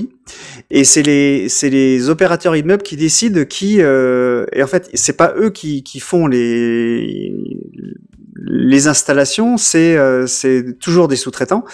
Donc tu finis par, avoir, la fibre assez enfin ça peut être long. Euh, là tu vois euh, cet après-midi j'ai découvert on a on a une- un site qui est qui est euh, qui est pas raccordé à rien même pas à la DSL et on cherche on cherche absolument une solution. Et la fibre elle est pas elle est pas raccordée parce que tout simplement le, le- pour le coup le propriétaire et les propriétaires de l'immeuble euh, ont décidé qu'ils ne voulaient pas la fibre et donc du coup, euh, c'est la seule, c'est le seul immeuble qui n'a pas la fibre de tout, euh, de toute la zone industrielle.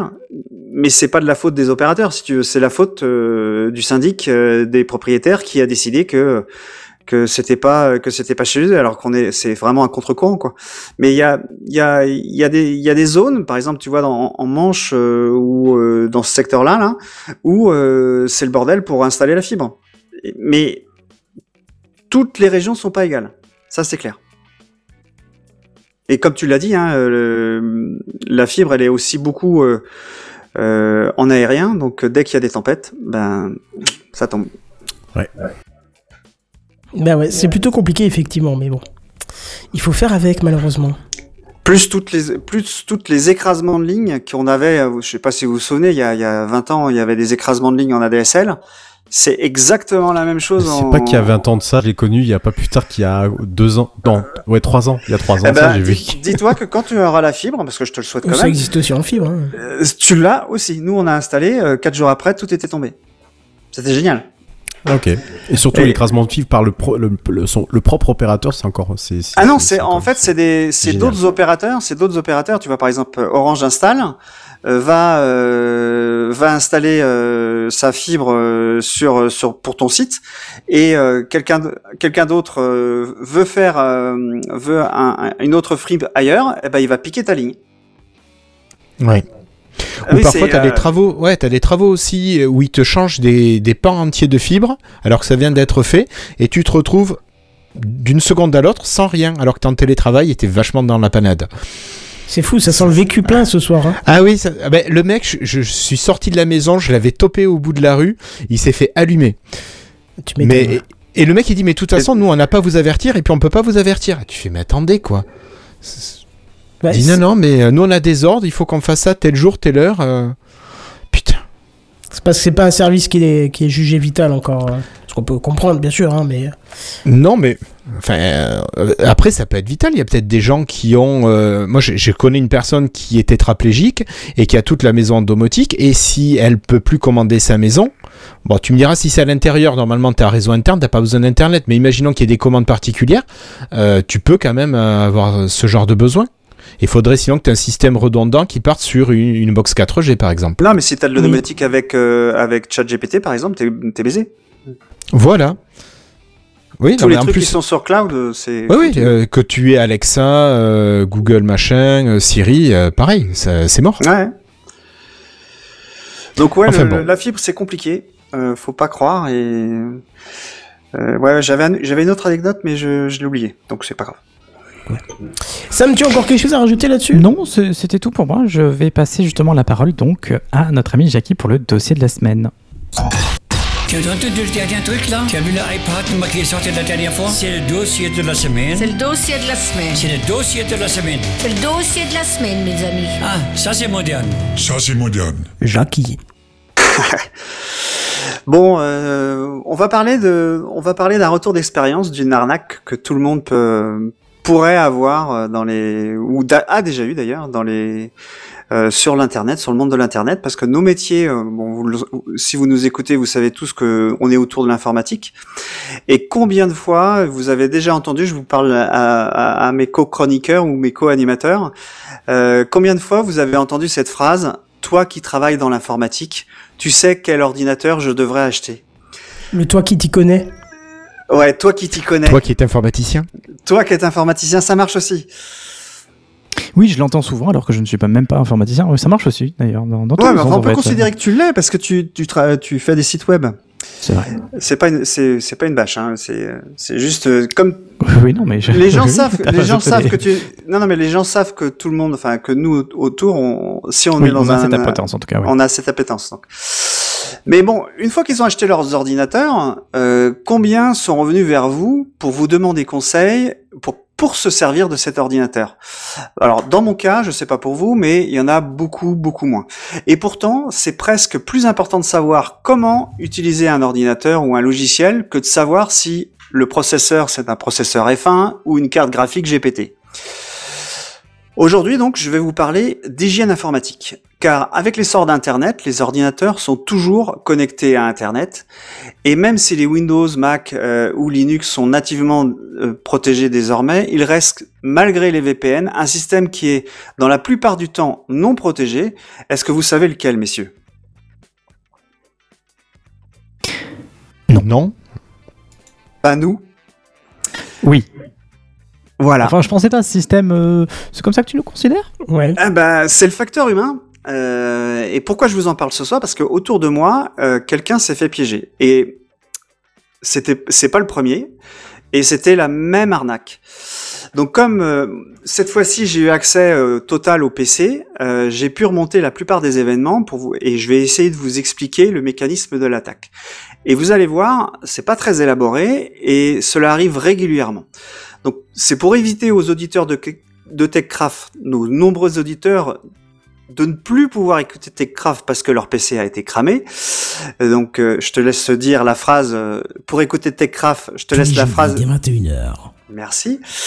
Et donc pour faciliter la narration, je vais nommer celle qui s'est fait piéger euh, en hommage au ministère, au ministre de la Culture et de la Communication ayant porté la loi Adopi, qui a le qui a le prénom? Bon alors je sais que je vous Christine demande de Albanel. faire, voilà, je sais que demande de faire attention à votre son, mais activez-le quand même quand vous voulez parler. C'est comme, Oui, en Je me fait, suis j'ai appuyé mais sur la mauvaise touche. Voilà. je te jure, ce soir Oh, vous me faites, un- vous me faites une caméra cachée ce soir. Je suis sûr. J'ai oublié de. C'est un test ce soir. C'est un test. C'est la, c'est la fameuse ministre au firewall, hein, bien sûr. C'est ça, Christine Albanel. Donc, euh, tout commence par un site web frauduleux, donc qui a été fabriqué à la chaîne. Euh, Christine va sur son PC, elle l'utilise pas beaucoup, hein, ça marche bien hein, en plus. Elle n'y connaît pas grand-chose, mais elle sait qu'il y a des arnaques. Or, elle fait attention quand même. Elle veut aller sur son site internet d'EDF, un site que tout le monde connaît. Elle va C'est donc sur institutionnel même, hein, c'est ça. Ouais, site institutionnel. Ça ouais. pourrait être sur Amélie, ça pourrait être sur Facebook, ça pourrait être sur plein d'autres choses. Donc elle va sur Google pour aller sur chez EDF. Elle tape EDF dans Google et machinalement sans regarder, elle prend le premier lien ou le deuxième, enfin peu importe. À peine le temps de voir le site d'EDF qui s'affiche, une grande fenêtre rouge, rouge remplit son écran avec une sirène qui hurle. Sur la, sur la, alors j'ai pas la, j'ai pas la fenêtre, mais donc c'était écrit en gros, votre PC a été infecté par un virus, pas de panique, nous allons vous aider, il suffit d'appeler le numéro suivant. Évidemment, EDF n'est pas complice, c'était bien un faux site. Un utilisateur qui travaille dans l'informatique et ou qui a déjà été touché ne se fera jamais avoir, mais notre Christine, elle ne sait pas comment, euh, elle ne sait pas, alors elle appelle. Bon, je juge pas, hein, vraiment, c'est pas, c'est pas un jugement, c'est juste pour raconter. Je comprends tout à fait, je raconte factuellement pour comprendre les mécanismes et voir comment sa prudence naturelle n'a pas repéré que c'était, qu'il s'agissait d'une arnaque. Donc elle appelle le numéro et elle tombe sur une personne très gentille qui lui explique qu'elle travaille pour Microsoft, et qu'elle va l'aider à résoudre son problème. Alors, petit aparté, juste pour euh, rappeler euh, les prudences, hein, on est a posteriori évidemment, donc euh, c'est plus facile d'y réfléchir comme ça que pour la pour Christine de d'y penser sur le moment, mais Oui, parce qu'il y a l'effet de panique aussi. Hein. Oui, il y a- oui, oui. c'est- Il y a un truc qui est bien fait, c'est que tu disais la sirène, t'as le bruit, t'as le, le message en rouge qui clignote, le truc, euh, et quand t'es pas habitué, j'imagine que la personne va avoir peur et se dit faut tout de suite faire quelque chose. Ouais, ouais, exactement. Mais moi, je, je, je me suis posé la question autrement, dire est-ce que vous en connaissez beaucoup des services sur lesquels vous tombez directement sur un humain sans passer par une boîte vocale Non. Non, non, c'est vrai, bien vu. Oui, Ça arrive mais, jamais. euh, oui, mais c'est vrai qu'on te crée des environnements tellement stressants que tu, tu, tu t'en perds tes sens en fait. Donc, Mais euh, c'est le, c'est le but de l'arnaque. C'est Oui, vraiment le, le, le mécanisme, euh, un des mécanismes de l'arnaque. Donc Christine discute avec la dame, très gentille, qui lui explique très calmement qu'elle s'est faite infecter. Donc elle va l'aider, mais il faut qu'elle prenne la main sur sa machine. Donc là, en 2023, euh, alors la première fois que je que j'ai que j'ai vu euh, sur un PC, euh, euh, c'était euh, c'était un peu différent. Mais là, en 2023, euh, on lui, enfin, pardon, il y a 4 ou 5 ans, je vais quand même raconter l'histoire. On, on te disait de télécharger un fichier, de l'installer, et il y avait des forts risques d'échec. Donc les attaquants ont réagi. C'est dommage de dire ça comme ça. Euh, mais depuis, et donc là en l'occurrence sur ce, sur ce cas-là, on va directement sur une page web, on lui dit de cliquer à un endroit sur la page. Donc ça c'est tout à fait à- à- c'est tout à fait possible pour n'importe quel novice. Et à partir de là, l'attaquant prend la main. Euh, de- donc désormais on ne s'embête plus, euh, c'est vraiment plus simple. Alors le service en question c'était AnyDesk, donc qui est quand même un, un service connu, mais ça pourrait être TeamViewer, ça pourrait être n'importe quoi. hein. Euh, mais quand on quand il a la main, il est véritablement chez toi. Il est il a passé ton ta box internet, il a passé tes firewalls, il, si t'en as, et il, il est vraiment sur ton PC. Donc je vais faire une pause juste pour expliquer euh, aux novices hein, qui, qui nous écoutent. Euh, un, un logiciel de prise en main à distance, euh, c'est très utile aujourd'hui dans nos métiers, parce qu'un utilisateur qui a un problème informatique, euh, il ne sait pas comment l'expliquer.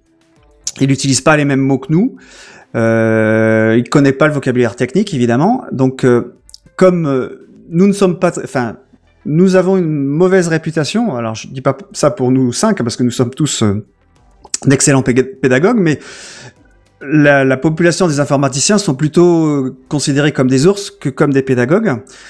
Donc, puis, en réalité, pédagogue, moi je suis aigri, hein, je, le, je le revendique. ouais, mais t'as même un podcast sur ça. Donc, ouais, c'est clair. Non, mais en, vrai, entre nous, entre nous, c'est horrible en plus. Quand t'es au téléphone, tu dois aider quelqu'un. il- C'est pas méchant, mais ils ont l'impression que, que tu vois ton, leur écran, tu vois. Donc, Ah mais je te le fait clair. confirme, je te le confirme. non, euh, je veux prendre la main. Laisse. Mais rien Donc- que ça, déjà, c'est une galère. La, la, la prise en main à distance, ça permet vraiment à l'utilisateur de montrer son problème à la, à la- personne qui va l'aider. Donc euh, tout le monde gagne du temps. Les bons informaticiens hein, comme nous, hein, euh, on- ils vont expliquer comment résoudre le problème pour qu'il n'arrive plus. Et les autres, bah, ils, ils expliquent pas, ils font ça et puis ils ferment le- ils ferment l'appel. Donc là, la personne, elle avait, elle avait la main.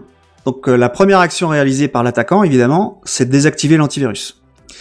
Euh, et éventuellement, il peut installer différents softs. Là, en l'occurrence, c'était pas le cas. Et, une fois que tu es chez la, chez Christine, donc, la- l'attaquant n'a qu'un seul souhait, c'est de vous braquer tout l'argent que vous avez chez vous. J'utilise volontairement euh, des termes non informatiques. C'est, il s'agit de prendre votre argent. Donc, où est-ce qu'on va prendre votre argent?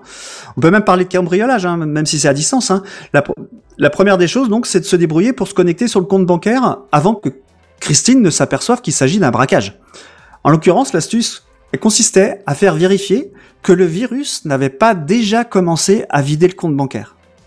Donc là, ça, bien permet vu. en- ça permet encore plus de, euh, de rendre la personne paniquée.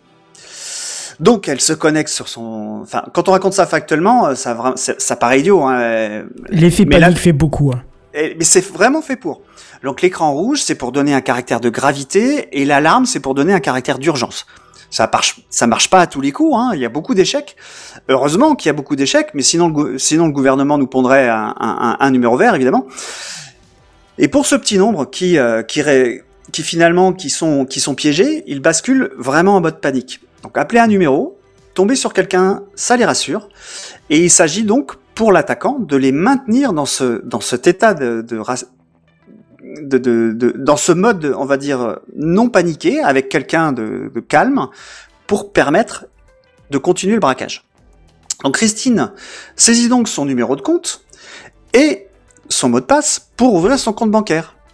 Le cambrioleur va vérifier lui-même les virements, puisqu'il contrôle l'ordinateur de Christine à distance. Ils sont forcément très bien formés sur les différents sites bancaires, parce que je sais pas si vous y... Ils sont tous différents, les sites bancaires. hein. Il, y en a, il, y en a, il y en a qui se ressemblent, mais les interfaces sont toutes différentes. Le- le- L'endroit du virement est pas, est pas fait dans, dans un site bancaire que, par, que, que, que dans un autre. Donc, euh, tout ça, ça rassure Catherine. Ouf, ce que le dit l'attaquant. C'est pas Christine Pour la... Christine, pardon. Oui, oui. je plus la Pour l'attaquant, pour l'attaquant, pour l'instant, il y a rien. Évidemment, puisque rien n'a été fait encore. Il indique qu'il a modifié quelque chose sur le site pour empêcher les attaques et les virements par des attaquants. Donc, l'attaquant est chez Microsoft et a accès aux coulisses de tous les sites bancaires de France. Alors, tu peux pas dire l'attaquant est chez Microsoft. Il se fait Non. passer. Non, il se fait passer. il se fait oui. passer, oui, bien sûr. Oui. Je- Vous avez compris l'ironie. Euh, donc il est vraiment très fort. Il propose donc de réaliser un virement pour vérifier, un virement de 150 euros, pour vérifier que c'est bien bloqué. Parce que pour, alors je ne sais pas pourquoi, mais pourquoi c'est 150 En l'occurrence, alors il aurait pu faire faire un virement de 1 euro, mais 150 euros, ça me paraissait, euh, moi ça me paraît fort. Et c'est un oui, risque. clair. Ça, c'est- pour moi, c'est un risque que la personne raccroche. Hein, on est d'accord. Ouais. Donc fort heureusement, Christine avait une sécurité sur ses virements. Il fallait euh, taper un code qui est envoyé par un SMS sur le téléphone de son mari. Donc à ce moment-là, elle sait que ce code-là existe. Donc elle appelle son mari et lui explique vite, parce qu'elle est très pressée, hein, que l'ordinateur a été attaqué. Il faut faire vite et il faut qu'elle lui donne le code. Le mari, euh, lui, à ce moment-là, n'est pas sous emprise, donc il s'étonne. Christine dit T'inquiète, je gère. Non, non, non, non, tu gères rien du tout, je ne te donne pas le code, tu éteins l'ordinateur tout de suite et tu raccroches. Tu es en train de te faire arnaquer. Et après, on va appeler Jackie, c'est plus sage. Pour rassurer tout le monde euh, qui nous écoute ce soir, rien n'a été perdu. Le mari qui a été lucide Ah. Et n'est pas tombé dans le panneau. Et si je résume, donc en gros, voilà comment est montée l'arnaque. On fait un site internet avec beaucoup de trafic, on le duplique. On crée une adresse avec un, nom proche du site d'origine pour duper le maximum de gens. On fait un, référencement correct pour pouvoir être dans les premiers liens. On se débrouille pour faire peur, donc la page rouge qui clignote et qui, euh, alarme. On monte un call center pour répondre aux appels d'un numéro qui est, qui est donné sur la page. Et on a des attaquants qui sont capables de rassurer au téléphone. Et à partir de là, tout est facile. Donc c'est finalement pas très complexe à mettre en œuvre. Cela reste une arnaque comme celle qu'on voit chez les petits vieux qui souscrivent à des services dont ils n'ont pas l'usage. Ouais, c'est même classique comme arnaque. hein, Ah oui, c'est très classique, c'est très classique. Et pourtant, ils sont, ils sont, enfin, contrairement aux petits vieux, euh, ils sont même pas rentrés chez eux physiquement. Là, c'est juste euh, virtuellement. Et donc, comme j'ai eu le PC en main, voilà ce que j'ai fait. et Je vais vous donner la, enfin, le, ce que j'ai fait a posteriori. Vous allez voir qu'il n'y a pas grand chose. Donc, euh, la, première chose à faire, c'est quand tu l'allumes, tu, tu vérifies que t'as pas branché Internet, hein, évidemment. Si jamais il est vraiment infecté, il risque de t'infecter que toi. Euh, en l'occurrence, comme c'était un PC qui était pas euh, qui était pas connu chez moi, euh, bah, j'ai juste eu à l'allumer. Il y avait pas de Wi-Fi. euh. Ah oui, quand je parle de l'internet, c'est je veux dire plutôt l'Ethernet, donc le câble réseau, si vous voulez, mais aussi le, le Wi-Fi. Faut pas que le Wi-Fi se connecte, enfin, faut pas qu'il se connecte sur ton, sur ce, sur le réseau sur lequel tu es. Donc, comme il était pas chez moi, euh, il n'y a pas eu de Wi-Fi, j'ai pas mis de câble. Je démarre le- l'ordinateur tout à fait normalement. Euh, je veux savoir quels programmes ont été installés euh, au moment de l'attaque. Donc ça, c'est avec Windows. Alors, c'était un PC Windows, donc je je pourrais pas dire pour macOS et, Linux, mais dans Windows, il y a des fonctionnalités qui sont très pratiques. C'est de, tu tapes sur la touche Windows, tu vas dans Paramètres, tu vas dans Applications, euh, et tu tries par date d'installation. Et à partir de là, tu vas avoir tous les programmes qui ont été installés euh, depuis l'attaque, en l'occurrence. Donc il y en avait trois. Donc c'était des programmes qui étaient euh, qui étaient euh, enfin qui avaient pas tellement de sens pour l'attaque, mais bon, je, je les ai désinstallés. Euh, parce que le risque, c'est d'avoir un enregistreur de compte mot de passe euh, par site. Par exemple, tu vas sur un site, euh, tu enregistres ton mot de passe et il y a un petit programme derrière qui chope euh, l'enregistrement. C'était quoi? Tu te souviens des programmes d'installer Euh, je pourrais Bon, te c'est- pas très important, mais j'ai une petite. Ouais, enfin, Après, je pense que c'est peut-être des programmes qui ont l'air antivirus. legit, mais qui ne le sont pas, tu vois. Ouais, ouais, il y avait, il y avait, euh, il y avait un antivirus. Alors attends, je, je, je vais- j'ouvre WhatsApp. Norton. Euh, elle a désactivé un antivirus, mais elle en a réactivé, elle en a installé un autre. Donc c'est, euh, c'est ça qui était La base bizarre. Avast n'a pas été mise à jour. Non, mais je vois bien un faux Avast, justement, tu vois. Alors, alors, alors, alors, Non, non, c'est pas grave, c'est pas grave. C'est pas grave, je, c'est pas grave, je, le retrouve plus. Euh, c'est pas grave. Oui, oui, c'est pas grave. Euh, ensuite, ben, pour être vraiment sûr, euh, il y a une autre fonctionnalité, alors là, qui pour le coup est pas du tout connue euh, de Windows et qui permet de revenir en arrière. Donc, faut que ce soit activé au, au- au- sur le PC, mais par Ce défaut, qui ça est l'est. carrément pas. Quoi? Non. Bah non. Il y a une acti... Si, si, le, le retour arrière, c'est Ouais, activé il est par défaut. inactif. Oui, il est, il- ouais, je confirme. euh, Non, il est euh, actif. Kenton. Ah, il est actif. Ah, Ah, il actif, j'ai toujours actif, trouvé ce truc-là désactivé. Ah oui. euh, Ouais, ouais, bah, moi, alors, inactif. on, on parle bien, on parle bien de créer un point de restauration. Ouais, ouais, c'est Ouais, ça, ouais, ouais. ouais, ouais, c'est Ouais. bien ça, ouais. Bah, par défaut, normalement, c'est activé. Alors, je, ça fait longtemps que j'ai pas pas sur les versions pro, alors. euh, Je Ouais, c'est peut-être sur les versions pro, mais par défaut, c'est activé. En l'occurrence, ça l'était. Euh, alors, juste pour préciser, euh, euh, il faut, ça prend de la place sur le disque dur. Donc, en général, c'est 5% qui est utilisé. Et euh, en fonction de ce pourcentage, ça donne une certaine profondeur de euh, de, retour arrière. Là, j'avais pas beaucoup de profondeur. J'avais euh, j'avais deux dates.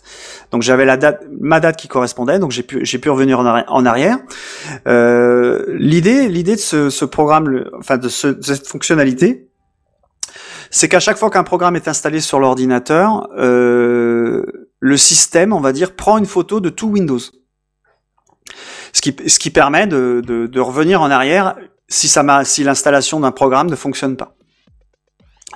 Donc pour, euh, avoir ce. Alors il y a sûrement un, raccourci qui est plus facile, mais moi je le je trouve jamais, et ça change souvent de nom en fonction des, des versions de Windows. Donc moi je vais dans la barre de recherche, et tu saisis euh, créer un point de restauration.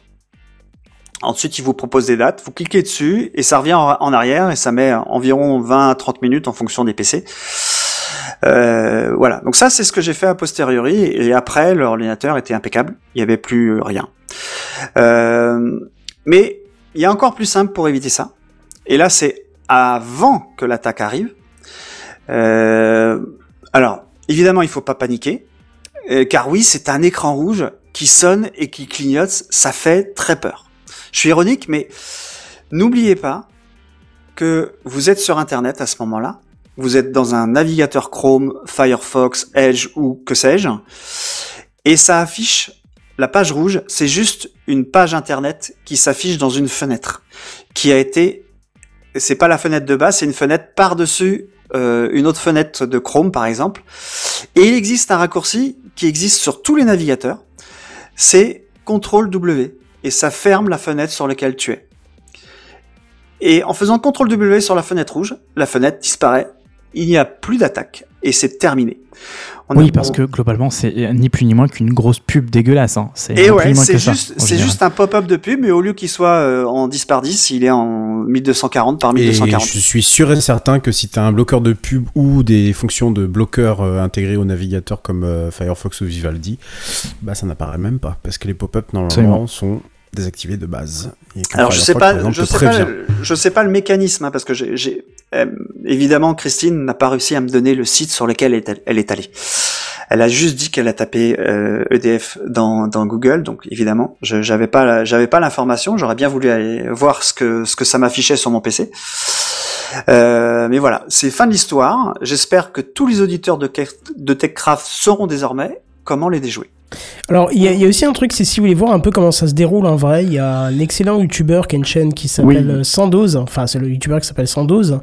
Vous tapez Sandoz, donc S-A-N-D-O-Z euh, dans, dans YouTube et vous allez voir que vous allez tomber sur sa chaîne. Alors, faut revenir un petit peu en arrière plus enfin 2-3 ans maintenant pour retomber sur ce type d'attaque que vient de décrire Jackie, mais euh, vous allez voir tout plein d'autres euh, attaques qui sont euh, menées qui sont menées sur vos PC, donc euh, voilà, vous verrez comment les déjouer assez facilement. Et euh, une fois que vous avez vu comment déjouer les attaques, vous allez voir comment ils se vengent, euh, le petit Sandoz. Tu confonds pas avec Micode C'est quand même. à- Non, non, non, non, dose, ouais. Ça, euh, bah, moi, je connaissais un. un oui, Micode, il est allé sur place, Il- lui, il- carrément, lui. Il, il l'a fait quelques fois, mais sans doute c'est vraiment sa spécialité. Ok, bah, je connais pas, je- j'irai voir. Ah oui, c'est la chaîne complète, c'est que ça. hein. C'est les scammers, les, les le phishing, les machins, les, Les brouteurs. brouteurs. Ouais, les brouteurs surtout. ouais. C'est toute, le- toute la clique là, donc euh, c'est assez drôle. Parce qu'il arrive à infiltrer les, les des, des attaquants. Tu vois. Bah oui, parce qu'ils sont. En fait, c'est des gens normaux. Hein. euh, Ce sont pas des, ce sont pas des vrais attaquants. Non, non, ils, ils ont des kits, ils reçoivent des kits, ils reçoivent des kits de leurs potes euh, pour attaquer, machin, des listes. Enfin, il, il explique bien en fait hein, sur sa chaîne, donc n'hésitez pas à aller faire un Ce petit qui, tour. ce qui est hallucinant, c'est qu'en 2023, on, on est encore rendu à ce type de, euh, à ce type d'attaque, somme toute très basique, qui existait déjà depuis euh, des années et des années. Euh, je crois que la première fois que j'en ai entendu parler, on était encore sur euh, Windows, euh, Windows XP. Et, mais tu vois, ça me fait penser à un autre type d'attaque euh, tout à fait bête. Euh, Ce, ce matin, ma compagne reçoit un, SMS, euh, un peu, je pense, en mode catastrophé, euh, un numéro de téléphone en 06 tout à fait classique euh, marqué dessus attention vous n'avez plus que quelques jours euh, pour payer votre amende euh, marqué Ouais. donc euh, donc le, le fameux site Hentai hein, qui n'a rien à voir avec le porno japonais hein, mais véritablement le- l'agence nationale je sais plus c'est quoi le Non, c'est ANTS. en fait. ANTS. Je sais pas. non, non, c'est pas la ta NTS. taille, c'est- mais- Non, c'est l'ANTA. Non, ben non. ANTAI, c'est un site, du coup, euh, c'est un site, euh, euh, un site institutionnel français qui te permet de payer tes amendes. Je te C'est confirme. à Rennes. Des, auto- des Et infractions. c'est à Rennes, effectivement. Voilà, merci. Et euh, donc, c'était marqué anti.info. Sauf que chacun sait que lorsque c'est un site euh, institutionnel français, ça se termine par point, euh, point .gouv, point .fr. Voilà, je crois que c'est ça son adresse, Oui. euh, son adresse légitime. Voilà. Euh, N'importe qui, en fait, ne fait pas attention, voit un antai.info, pas de problème, clique dessus et boum, il tombe dans le panneau. Voilà. Donc, euh, elle m'a montré ça. J'ai- vu juste un numéro de téléphone, j'ai vu antai.info, j'ai dit, ouais, laisse tomber. C'est- sûr? Bah ouais, ouais, laisse tomber. Tu, supprimes, tu jettes le SMS à la poubelle. Mais j'ose imaginer, euh, comme le cas de, la personne que tu viens de décrire, euh, Jackie, euh, que quelqu'un de, moins, de moins au courant, ou même qu'il n'y a pas dans son entourage quelqu'un qui est au courant, tout simplement, de tomber dans le, panneau et donc de, se retrouver devant, une, belle, arnaque. Et c'est incroyable qu'en 2023, malgré toute la prévention qui, est- qui, qui a été faite, malgré toutes les protections sur les navigateurs, les OS, les téléphones, etc., etc., on arrive encore à tomber sur ce genre Parce de que ce c'est le seul. Enfin, l'humain, l'humain, c'est le. Enfin, c'est ce qui est le plus facile à berner. C'est Oui, ce qui est le plus facile à berner. oui.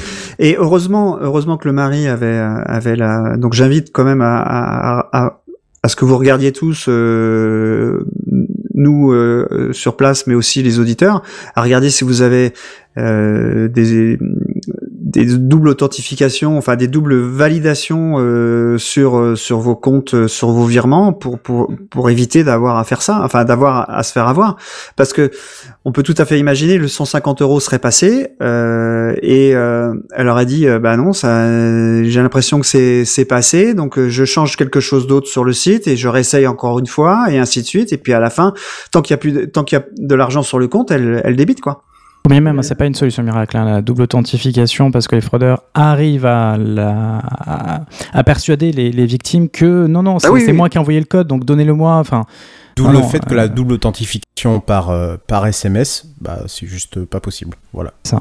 Bah là en tout cas ça a sauvé euh, ça a sauvé Christine. Oui, vraiment, oui. Si, si vraiment il y a, il y a- il y a vraiment un conseil à donner, c'est si vous faites de la double tente, faites de la double tente, c'est très très bien. Par contre, passer par une application tierce, il en existe plein, même chez Microsoft et chez Google, je crois qu'ils en ont une. Enfin, c'est pas que je crois, c'est qu'ils ont une application dédiée. Ouais mais là c'est pas oui. Il faut le faire. mais là c'est pas toi qui as la main sur ça, Oui, c'est sur ta euh, banque, c'est la banque qui décide, c'est pas toi. mais de, de base, voilà, les lois européennes font que euh, la, la double tente euh, SMS et mail n'est plus euh, suffisante et, euh, Ah, elle est plus du tout pour, pour, sécurisée. pour bien nombre des, des opérations. Ah, Mais souvent maintenant, les banques, ça passe par leur appli bancaire qui va te générer un code ou un Oui, truc oui, comme c'est ça. Ouais, c'est Ouais. ça, ouais. Et, et d'ailleurs, euh, soit dit en passant, allez passer un petit test euh, sur un site qui s'appelle locknest.fr. Il y a un petit test, vous allez voir. Je crois que celui. Locknest.fr, ça me dit quelque Ouais, chose, tiens. Ça me dit quelque chose aussi. Bah tiens, ça me dit quelque chose, ça. petit- Bah Il y a un tiens. petit test euh, à faire de sécurité, vous allez apprendre beaucoup de choses. Voilà, petite pub gratuite pour toi. mon Ah, je suis allé, je suis allé ce matin pourtant. Ah oui, bah il y a un petit, il y a, il y a un petit, un petit quiz Ouais, là, euh, tu vois. T'as un euh, petit voilà, quiz à il- faire. euh, Je crois qu'il est en bas de la page. C'est ça, exactement. Et euh, en vrai, euh, voilà, euh, j'ai pas eu 10. Voilà, J'ai eu, je crois qu'il me manquait une réponse, mais quand même, c'est il y a toujours des petites choses à J'irai faire un apprendre. petit, faut pas que j'oublie, j'irai faire un petit tour demain matin pour me tester aussi. On sait jamais. C'est toujours les cordonniers les plus mal chaussés. Vous le savez. Exactement. Ouais. C'est ça. Alors moi je voudrais juste rajouter un petit truc pour détendre un petit peu tout ça. Euh, vous avez parlé des brouteurs et il y a un compte à suivre sur Twitter qui s'appelle MetaBrouteur et c'est un gars qui s'amuse à brouter les brouteurs. Et c'est assez ah oui non mais il faut aller lire ce qu'il raconte, les histoires qu'il euh, qu'il vit et ce qu'il ce qu'il dit aux gens et tu te dis mais ces gens sont des benets aussi. Donc pour être un brouteur, faut pas être sorti euh, d'une grande école. Euh, ce que tu disais c'est peut-être des gens qui reçoivent des kits et qui les utilisent tels quels. Bah oui, oui, oui, mais c'est Non mais le mec quand tu dis comment il s'appelle, il trafique des photos, il fait du du copier-coller avec Paint pour faire des trucs dégueulasses et les gens suivent et plongent dedans. Enfin, voilà, c'est vraiment euh, donc Metabrouteur sur Twitter encore, euh, c'est euh, c'est à se pisser dessus des fois. Voilà, c'était juste euh, le petit côté humoristique par rapport à tout ça. Très bien, Jackie, tu, tu finis? Euh, C'était fini pour moi. euh, C'était la fin de la news. Votre du dossier, je sais plus. Dossier. Oui, du dossier. ouais. La suite, donc, euh, avec Irslo.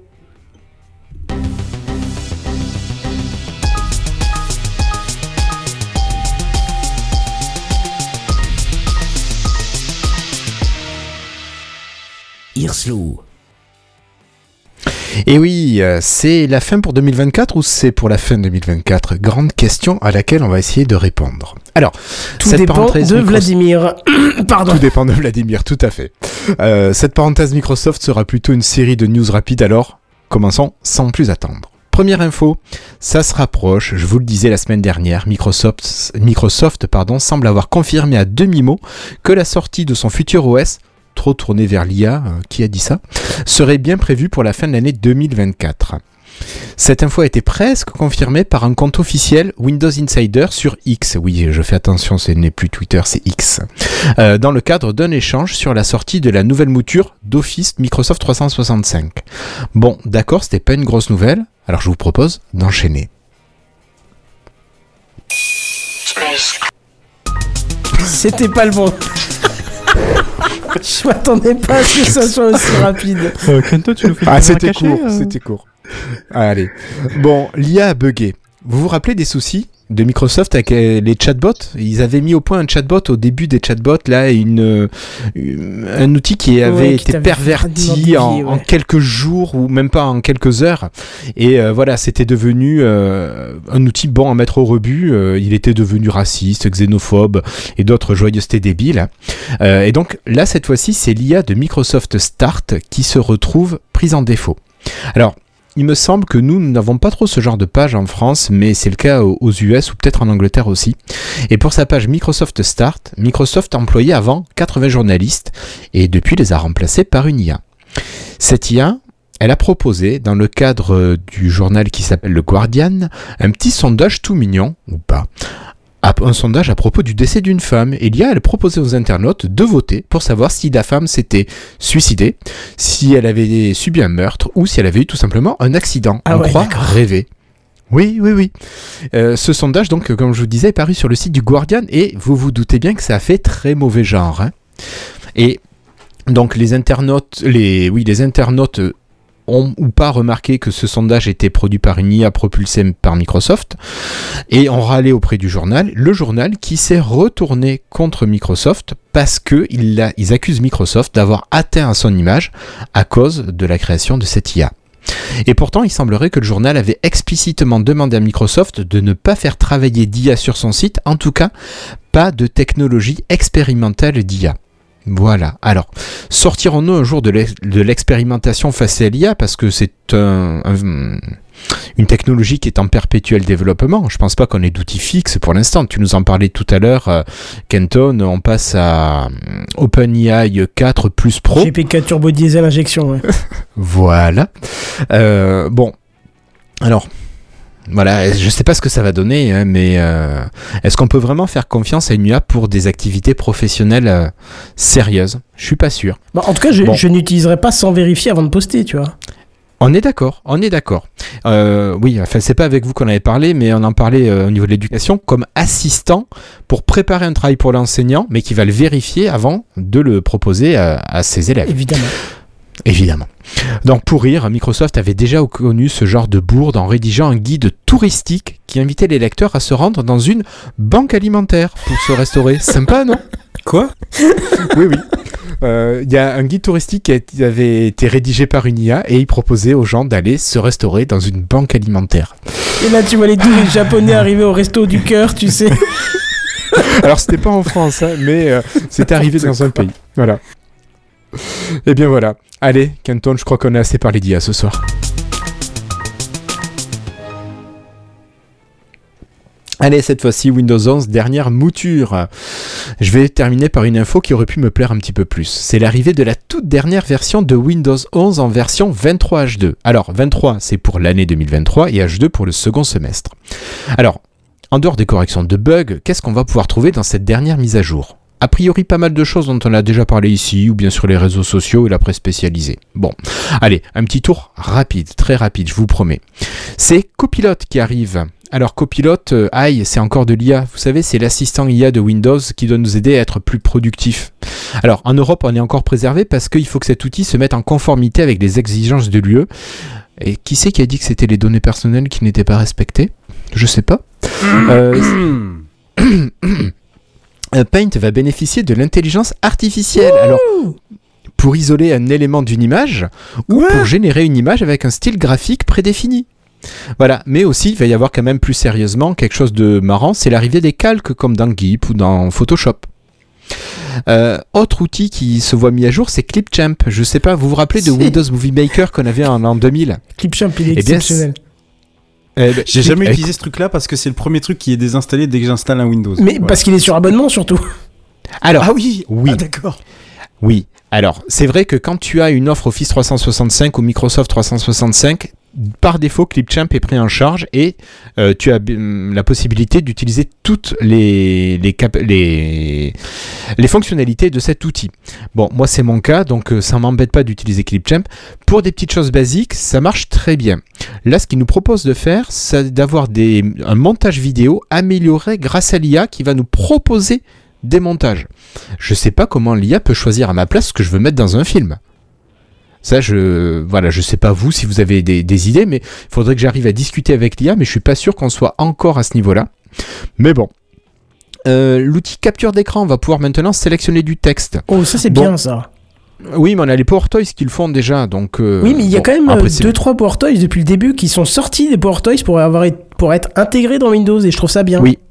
Oui, oui, oui. En fait, euh, ça serait bien que tous les outils qui arrivent dans les Power Toys soient affinés et intégrés nativement dans Windows. Mais ça, euh, c'est encore une autre histoire. Euh, Windows 11 va supporter maintenant les passkeys de manière native euh, et vous allez pouvoir utiliser Windows Hello pour vous connecter à vos services sans mot de passe. Bon, je suis pas un grand connaisseur Oh, de ça cette technologie. moment. Je serais Ouais, curieux que ça fait un quelqu'un nous moment, fasse hein. un Non, c'était pas natif. Ça arrive de manière native. Et avant, ça n'était pas de manière native. Non, non, hier soir, ce que je veux dire, c'est que ça fait un moment que ça avait été annoncé, ce, ce truc-là. Je me souviens Oui, même d'en avoir Mais fait un. ça un arrive sujet euh, sur, euh, sur la version 23H2. Voilà. Mais c'est ce que je te dis dis- début de news, je te disais que c'est des choses en fait qui ont été annoncées déjà depuis un moment. Enfin pour certaines. Euh, sur les portables, il y a un truc qui peut être pratique, c'est la gestion de l'alimentation qui va pouvoir atténuer la luminosité de l'écran de manière automatique. C'est pas déjà Bon. le cas ça? Mais il était temps, oui. Ben non, pas sur Windows. Après, de quelle manière c'est géré, je ne sais pas, parce que je me dis, sur un téléphone portable, on a un capteur de proximité qui, et puis un capteur de luminosité qui permet de gérer ça. Mais est-ce qu'on a ça sur des laptops? Ou en tout cas sur des laptops Sur euh, Mac, on de- a ça et c'est très bien géré depuis longtemps. Je suis Ouais, très faut sûr avoir un- que ce soit faut- pas géré faut avoir de un base. capteur de lumière. Ben oui. Et moi sur ma surface, même je l'ai pas. D'accord. Je suis, je suis assez outré, j'avoue que pour moi c'était un acquis depuis longtemps, je t'avoue. Ok. Ben, autant sur un, un portable d'entrée de gamme, tu peux comprendre que ça n'y soit pas. Oui, Mais tu oui, te dis sur un matériel qui est quand même d'une gamme plutôt élevée ou supérieure, ça devrait être natif. Non, bon, et là ça va arriver. Je peux pas vous expliquer dans sur le, le fonctionnement, mais euh, voilà. Après, Irsla réagit sur le chat en disant T'as une caméra, t'as un capteur de lumière. C'est vrai, c'est vrai. Euh, C'est peut-être pour bon, ça, sauf hein. Ouais, ouais. Après, sur mon Mm. PC de bureau, tu me rends, c'est pas un portable, je débranche la webcam. Et sur mon PC euh, de travail, qui est un portable, j'ai un cache sur ma webcam, donc euh, elle me sert pas de capteur de luminosité. Ouais, puis je suis Mais effectivement, c'était une bonne idée. d'accord avec Airslab pour le coup. Je suis pas sûr qu'on puisse obtenir un résultat satisfaisant. C'est pas proprement cap- parler un capteur de lumière, il me semble. Enfin, je sais pas. Ouais, mais Peut-être tu- qu'il y a de la peux je pense que tu euh, peux t'en servir si- comme. Tu peux t'en servir comme. D'accord, d'accord. Ah ouais. Mm. Tu détournes euh, l'outil pour euh, avoir d'autres informations. C'est une bonne idée. Et donc il me reste une chose, c'est l'outil de chat va être dégagé et remplacé par une version gratuite de Teams. Bon. Voilà. Ça vous fait rêver toutes ces mises à jour de Windows 11 euh, 23H2 Ou pas trop en fait? Bah, euh, Peu concerné. non, Non, toi mais Sam, je- on sait que tu n'es pas sur Windows, allez. J'ai une pour les machine virtuelle Windows 11 et quand je l'allume, je suis content, je suis c'est très beau, euh, mais pas plus que ça. Si, à la limite, la, la, la capture d'écran qui peut sélectionner du texte, ça, ouais. Les passkey, peut-être. Hmm, Mais le reste, je sais pas. Ouais. Ouais. Moi aussi, je suis un petit peu euh, déçu. Je m'attendais à avoir un peu plus de fonctionnalités que ça. Avant, sur Windows 10, enfin au début des cycles de Windows 10, on avait les deux mises à jour par an. Tous les six mois, on était censé avoir une grosse mise à jour avec des arrivées de fonctionnalités. Puis ils sont passés à une seule mise à jour euh, importante par an. Avec la deuxième, c'est juste un petit pack de correctifs. Et, et là, je trouve que les fonctionnalités, c'est pas non plus foufou, quoi. Ça me, moi, en tant Après, qu'utilisateur lambda, ça me fait pas triper, quoi. Si ça peut te rassurer, de notre côté, et quand je dis de notre côté, c'est parce qu'on met souvent Mac en avant, euh, ils ont passé un quart d'heure la dernière fois à faire un fond animé qui s'arrête de s'animer tout doucement quand tu tapes ton code. Alors pour te dire à quel point, euh, niveau fonction, tous les OS, ils sont un petit peu à la ramasse là. hein. c'est très bien fait. Ouais. Ah non, c'est beau. Bon, c'est Non, hyper déjà, bugué non, sur mon Mac mini, mais euh, Comment mon Mac, euh, c'est hyper bugué chez moi, mais, euh, mais quand ça marche, c'est beau. Ouais, oui, je suis d'accord avec toi. Ça marche une hein, fois votre- sur deux, mais euh, ça sert à rien du tout. euh, surtout que les, au final. quand, on est, quand on est à développer des fonctions comme ça, c'est que t'as vraiment, t'es vraiment allé au bout de ce que tu pouvais faire d'intéressant. Ben, développer, oui et non, mais quand tu en commences à en faire un quart d'heure dans ta keynote, euh, ouais, là, ouais, c'est que t'as touché le fond, quoi. On a Ursula qui nous dit que lui, plus ça va et moins il veut rester sous Windows. Mais bon. Après, je comprends, hein, je comprends, mais euh, je trouve ça dommage qu'il y ait plus de. euh, Killer feature. Ouais, mais je, je sais pas, au début de Windows 10, ils nous annonçaient des trucs, ça te faisait envie, c'était des fonctionnalités, tu te disais, je peux l'utiliser pas tous les jours, mais presque, Écoute, il y a- allez, on va dire plusieurs fois par semaine. Là, euh, ouais, ok, les calques Bah, tu, sur tu Paint, sais, c'est un peu le. ça va, le- mais- tu a- sais, Airflow, c'est un peu le mouvement de, de, de, de, de beaucoup de logiciels ou, ou de beaucoup d'OS où on va t'annoncer un, un tas de nouveautés, euh, c'est révolutionnaire et au final, bah, tu te retrouves avec deux, trois fonctionnalités euh, cosmétiques et une qui a déjà été développée ailleurs, quoi. Et Pour moi, il y a une erreur cruciale qui est en train d'être faite par Microsoft, euh, parce que justement, en face de Microsoft et de Google, donc Apple, euh, ils sont à fond dedans et ça fait la, la différence. C'est que euh, Windows, on est d'accord quand même que c'est le système d'exploitation le plus répandu sur la planète, on va pas se le cacher. Alors, en passe, tu comptes les mobiles. Non, non, euh, je parle pour les PC de bureau, pardon. Pour, Ah enfin, oui, de bureau oui, et de maison, euh, tout ce que tu veux, mais ton, si t'as un PC à la maison, t'as rarement autre chose. Je parle bien d'un PC. C'est ça. Si t'as un PC à la maison, t'as rarement un Linux, euh, t'as quasi à 99% du, du Windows. Et on va dire que ces personnes-là ont généralement aussi un portable sur Android.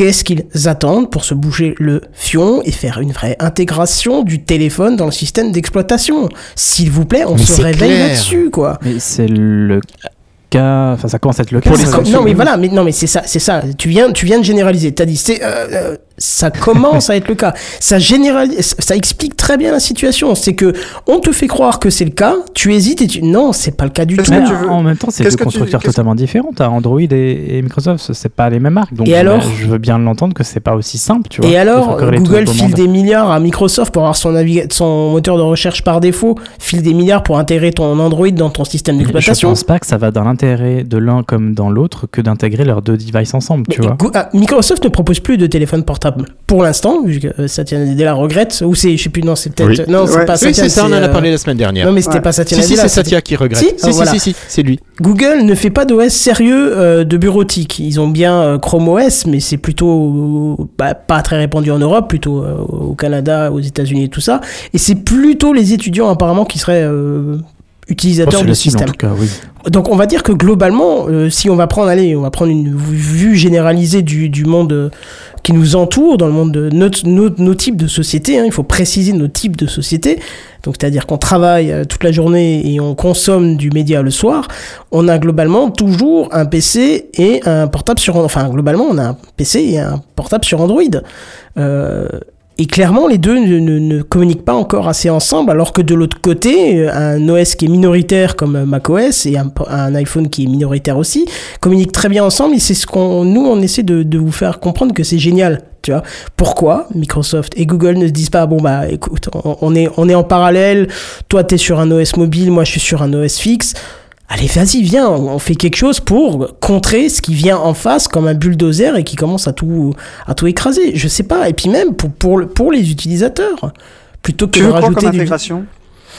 Alors, vu que je n'utilise plus de PC, je ne sais pas à quel point ça en est au niveau de l'intégration, mais je vais te donner un exemple. Euh, mon- je, je suis obligé de parler de macOS puisque je n'utilise plus Ouais, que ça. hein, et j'ai pas d'Android, donc je pourrais pas te dire comment je, je pas comment c'est le cas. Moi, quand je fais un copier sur mon téléphone, je peux le coller sur le PC. Si je suis sur euh, sur euh, mon, mon PC, donc le Mac, si le téléphone sonne, c'est pas le téléphone qui sonne, c'est le Mac. Tu vois, Euh, si je sais pas, je, je commence un travail sur euh, mon, fixe, mon ordinateur, je prends mon téléphone ou ma tablette en main, j'appuie sur un bouton, le travail apparaît dans le même état où je l'ai laissé sur l'ordinateur. Et pour moi, euh, je ne devrais pas avoir à dire j'ai commencé sur un Mac, j'ai continué sur un iPad. On a juste, pour moi, en 2023, on devrait dire j'ai commencé sur mon ordinateur, j'ai continué sur mon téléphone, sur ma tablette, en incluant aucune marque derrière, aucun OS. Il faut que pour moi, il y ait une inter- interopérabilité euh, des façons de travailler, que tu travailles sur un ordinateur Parce qu'Apple est allé plus lourd. loin que les autres. Et c'est mais pour ça que je dis, là, c'est pas pour mettre Apple en avant, c'est pour dire que là, Alors, Microsoft, il faut qu'ils il faut qu'ils aillent là-dedans à 2000% plutôt que l'IA qui est déjà bien Oui, mais avancée. si t'as pas de mobile, mais si t'as pas de mobile pour ça, qu'est-ce que tu fais? Mais tu t'en fous, tes clients, Windows tes clients, c'est Windows Phone l'utilisateur. A, a failli. Windows Phone Oui. a failli initier ce truc-là. Mais oui, mais Windows Phone a failli l'initier. Le problème, c'est que bah oui, euh, Satya Nadella aujourd'hui il regrette parce qu'il se dit que peut-être qu'il y avait un. En plus, chez les pros, ça fonctionnait. Et pourtant. Bien bah, sûr. Oui, mais d'accord, tu dis, tu dis euh, Microsoft n'a pas de mobile. Je suis totalement d'accord. Mais le client final de Microsoft, c'est l'utilisateur qui est devant en train d'utiliser sa suite Office 365. Parce que c'est clairement plus l'OS qui est gratuit, tu vois. Donc là, de nos jours, qu'est-ce que tu fais euh, bah, Tu dis carrément, bon, bah, qu'est-ce qu'il a autour de lui? Il a un, téléphone qui va utiliser euh, très souvent, surtout dans le cadre professionnel ou même à la maison. Il est temps que tu fasses quelque chose pour que tout ça fonctionne ensemble. Pourquoi aujourd'hui, de mon PC, euh, alors j'ai pas de j'ai pas de télé, peut-être que c'est le cas avec une télé, mais sur un écran quelconque ou autre chose, euh, sur un vidéoproche, je peux pas balancer un contenu de mon PC à dessus sans devoir sortir un câble HDMI et machin et trucs. Alors que quand Ah, ça, ça marche bien, ça. Ah ça marche bien, ça marche quand même bien? Ouais, ouais, bah, tu vois, j'étais à Bucarest ce, ce, ce week-end dans une maison que je connaissais pas, en Airbnb, et euh, il y avait une télé connectée, et j'ai pu euh, envoyer euh, ce que je regardais sur YouTube directement sur la télé. D'accord. Donc là, au moins, voilà. Là, on est Mm. d'accord. C'est ce type d'utilisation qu'il faut, Mm. euh, qu'il faut, qu'il faut faire. Ton, ton téléphone sonne, tu le poses sur ton bureau. Il faut que tu puisses envoyer ça vers ton PC où tu as ta webcam et ton machin et démarrer une visio, mais sans que ça soit transparent. Et on a les moyens techniques de le faire aujourd'hui puisqu'une marque le propose. Ouais, Alors choix. aujourd'hui, c'est pas le cas sur Windows et Android. hein. Clairement, c'est pas ça. Ben, c'est ça qui est dommage. Pourquoi ne pas communiquer Ah bah, ensemble et se, se mettre à travailler ensemble? Si l'un ne propose pas le mobile et l'autre ne propose pas le PC fixe, autant se, utiliser un partenariat comme ils savent très bien le faire pour, dans les situations qui les arrangent pour euh, donner à l'utilisateur final ce qu'il a envie. Et là, après, ton Clipchamp à 5 euros par mois, il passera peut-être un peu mieux. Là, ta pub pour Candy Crush quand tu installes le système, elle passera peut-être un peu mieux que si tu as un, un OS qui ne fait pas les derniers trucs que font les autres. Je suis désolé. Hein. Ah, mais je, je suis d'accord. Je suis d'accord. Et, et- et c'est dommage parce que j'ai quand même euh, 30 ans de Windows derrière moi et j'ai toujours adoré ce système d'exploitation et je l'utilise encore au boulot. Ça reste toujours un plaisir de l'utiliser au boulot. Et j'ai- parce que je suis bloqué en Windows 10 volontairement parce que j'ai l'impression que là, en fait, on va vers la dégradation de l'OS au fur et à mesure, quoi. Par un manque de, de progression dans ses fonctions et par de l'intégration de la publicité et des choses là. Et c'est ça qui est dommage. Rappelez-vous que Windows 10 devait être le dernier OS de Windows. hein. Ouais, Ah, ouais. mais bien sûr. Oui, bien sûr. Pour moi, demain, moi. ils, in- ils intègrent le mobile, ils intègrent euh, l'interopérabilité, mot que je déteste dire trop dur, avec plein d'autres trucs, et ils auront gagné. Ils sont déjà euh, sur 90% du marché. T'ajoutes ce qui, le- ce qui lui fait défaut, c'est l'OS parfait. Je suis désolé, c'est l'OS parfait. Et là, tu peux te permettre de mettre de la merde dedans, on dira oui, c'est pas grave, t'as vu tout ce qui fait de bien, quoi. Bah, pour les, pour les défendre, pour les défendre un peu. Euh, Mais c'est parce que je veux les défendre que je dis ça. Ouais, Si je- tu vois, je- tu je- vois, c'est, je leur crache pas dessus, au contraire. C'est Pour- parce que j'aimerais bien qu'ils le fassent, quoi. pour dire que cette version de 23 H2, elle est pas assez, euh, elle est, elle, a pas assez de killer euh, switch, killer app, enfin tout ce que, tout ce qui tue quoi. Euh, on n'est pas loin de la sortie de Windows 12, donc euh, tu vas pas mettre, euh, tu vas pas mettre euh, une fonctionnalité qui va arriver dans Windows 12 dans une version 23 H2 parce que ça va ça ne permettra pas les gens de migrer vers Windows 12. Et moi je, je reste je reste dans l'idée que je reste dans l'idée qu'il faut basculer un OS sur deux chez Microsoft, et c'est, ça a toujours été le cas, et même si Windows 11 est bien, c'est juste qu'une, euh, une, euh, un changement cosmétique de Windows 10. Euh, voilà, donc on verra ce que donne Windows 12, et je m'attends à ce qu'il y ait des gros changements, mais euh, Ah ben oui, parce qu'il est quand même vachement orienté IA, et ça, ça va changer. Et puis ça, encore Mais une bon. fois, on, on l'a dit, hein, intégrer l'IA, c'est pas un problème si c'est bien fait, comme les cas qu'on a cités dans les épisodes précédents. hein. Allez réécouter si, si vous êtes pas... euh, si vous êtes plus au fait, mais euh, ça peut se faire. L'IA, euh, tout le monde dit oui, bon, faut peut-être arrêter avec l'IA. On peut, mais il faut juste, euh, il faut juste bien calculer son truc, bien, bien le faire à l'intérieur, quoi. Et puis permettre à l'utilisateur de choisir de l'utiliser ou pas, peut-être, lui laisser cette possibilité-là. Hum, exactement. Et ça, c'est peut-être la chose que l'on n'a pas encore maintenant. Mais est-ce qu'on passerait pas plutôt à autre chose de plus sympa et peut-être se faire un beau coup de cœur? Bah écoute, oui, euh, mon cher Ouais. Escape, est-ce que t'es chaud pour ton coup de cœur? Mais tout à fait, Eh je ben, vous c'est parti.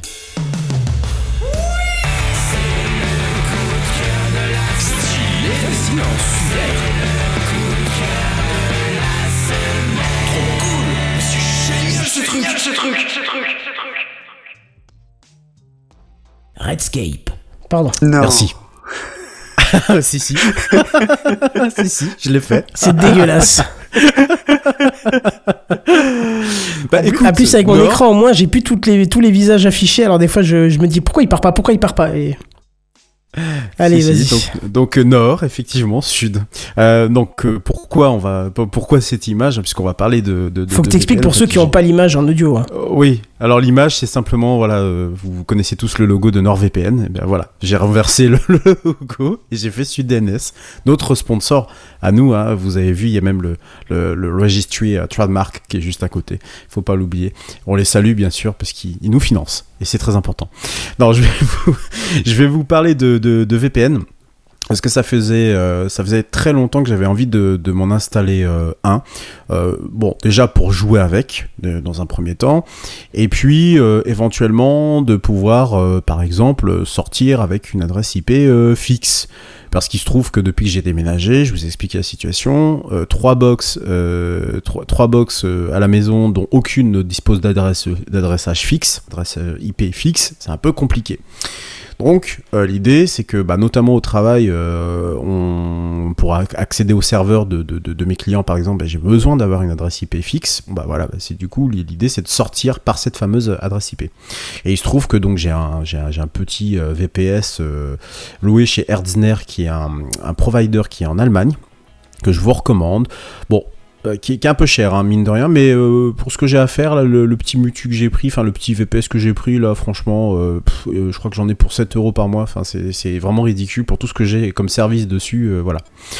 Et il se trouve que la semaine, il y a deux semaines, ou la semaine dernière, Kenton me reparle, et ça devenait une petite musique dans ma tête de NGX Proxy Manager. Alors qu'est-ce que c'est? C'est ce qu'on appelle grossièrement un reverse proxy.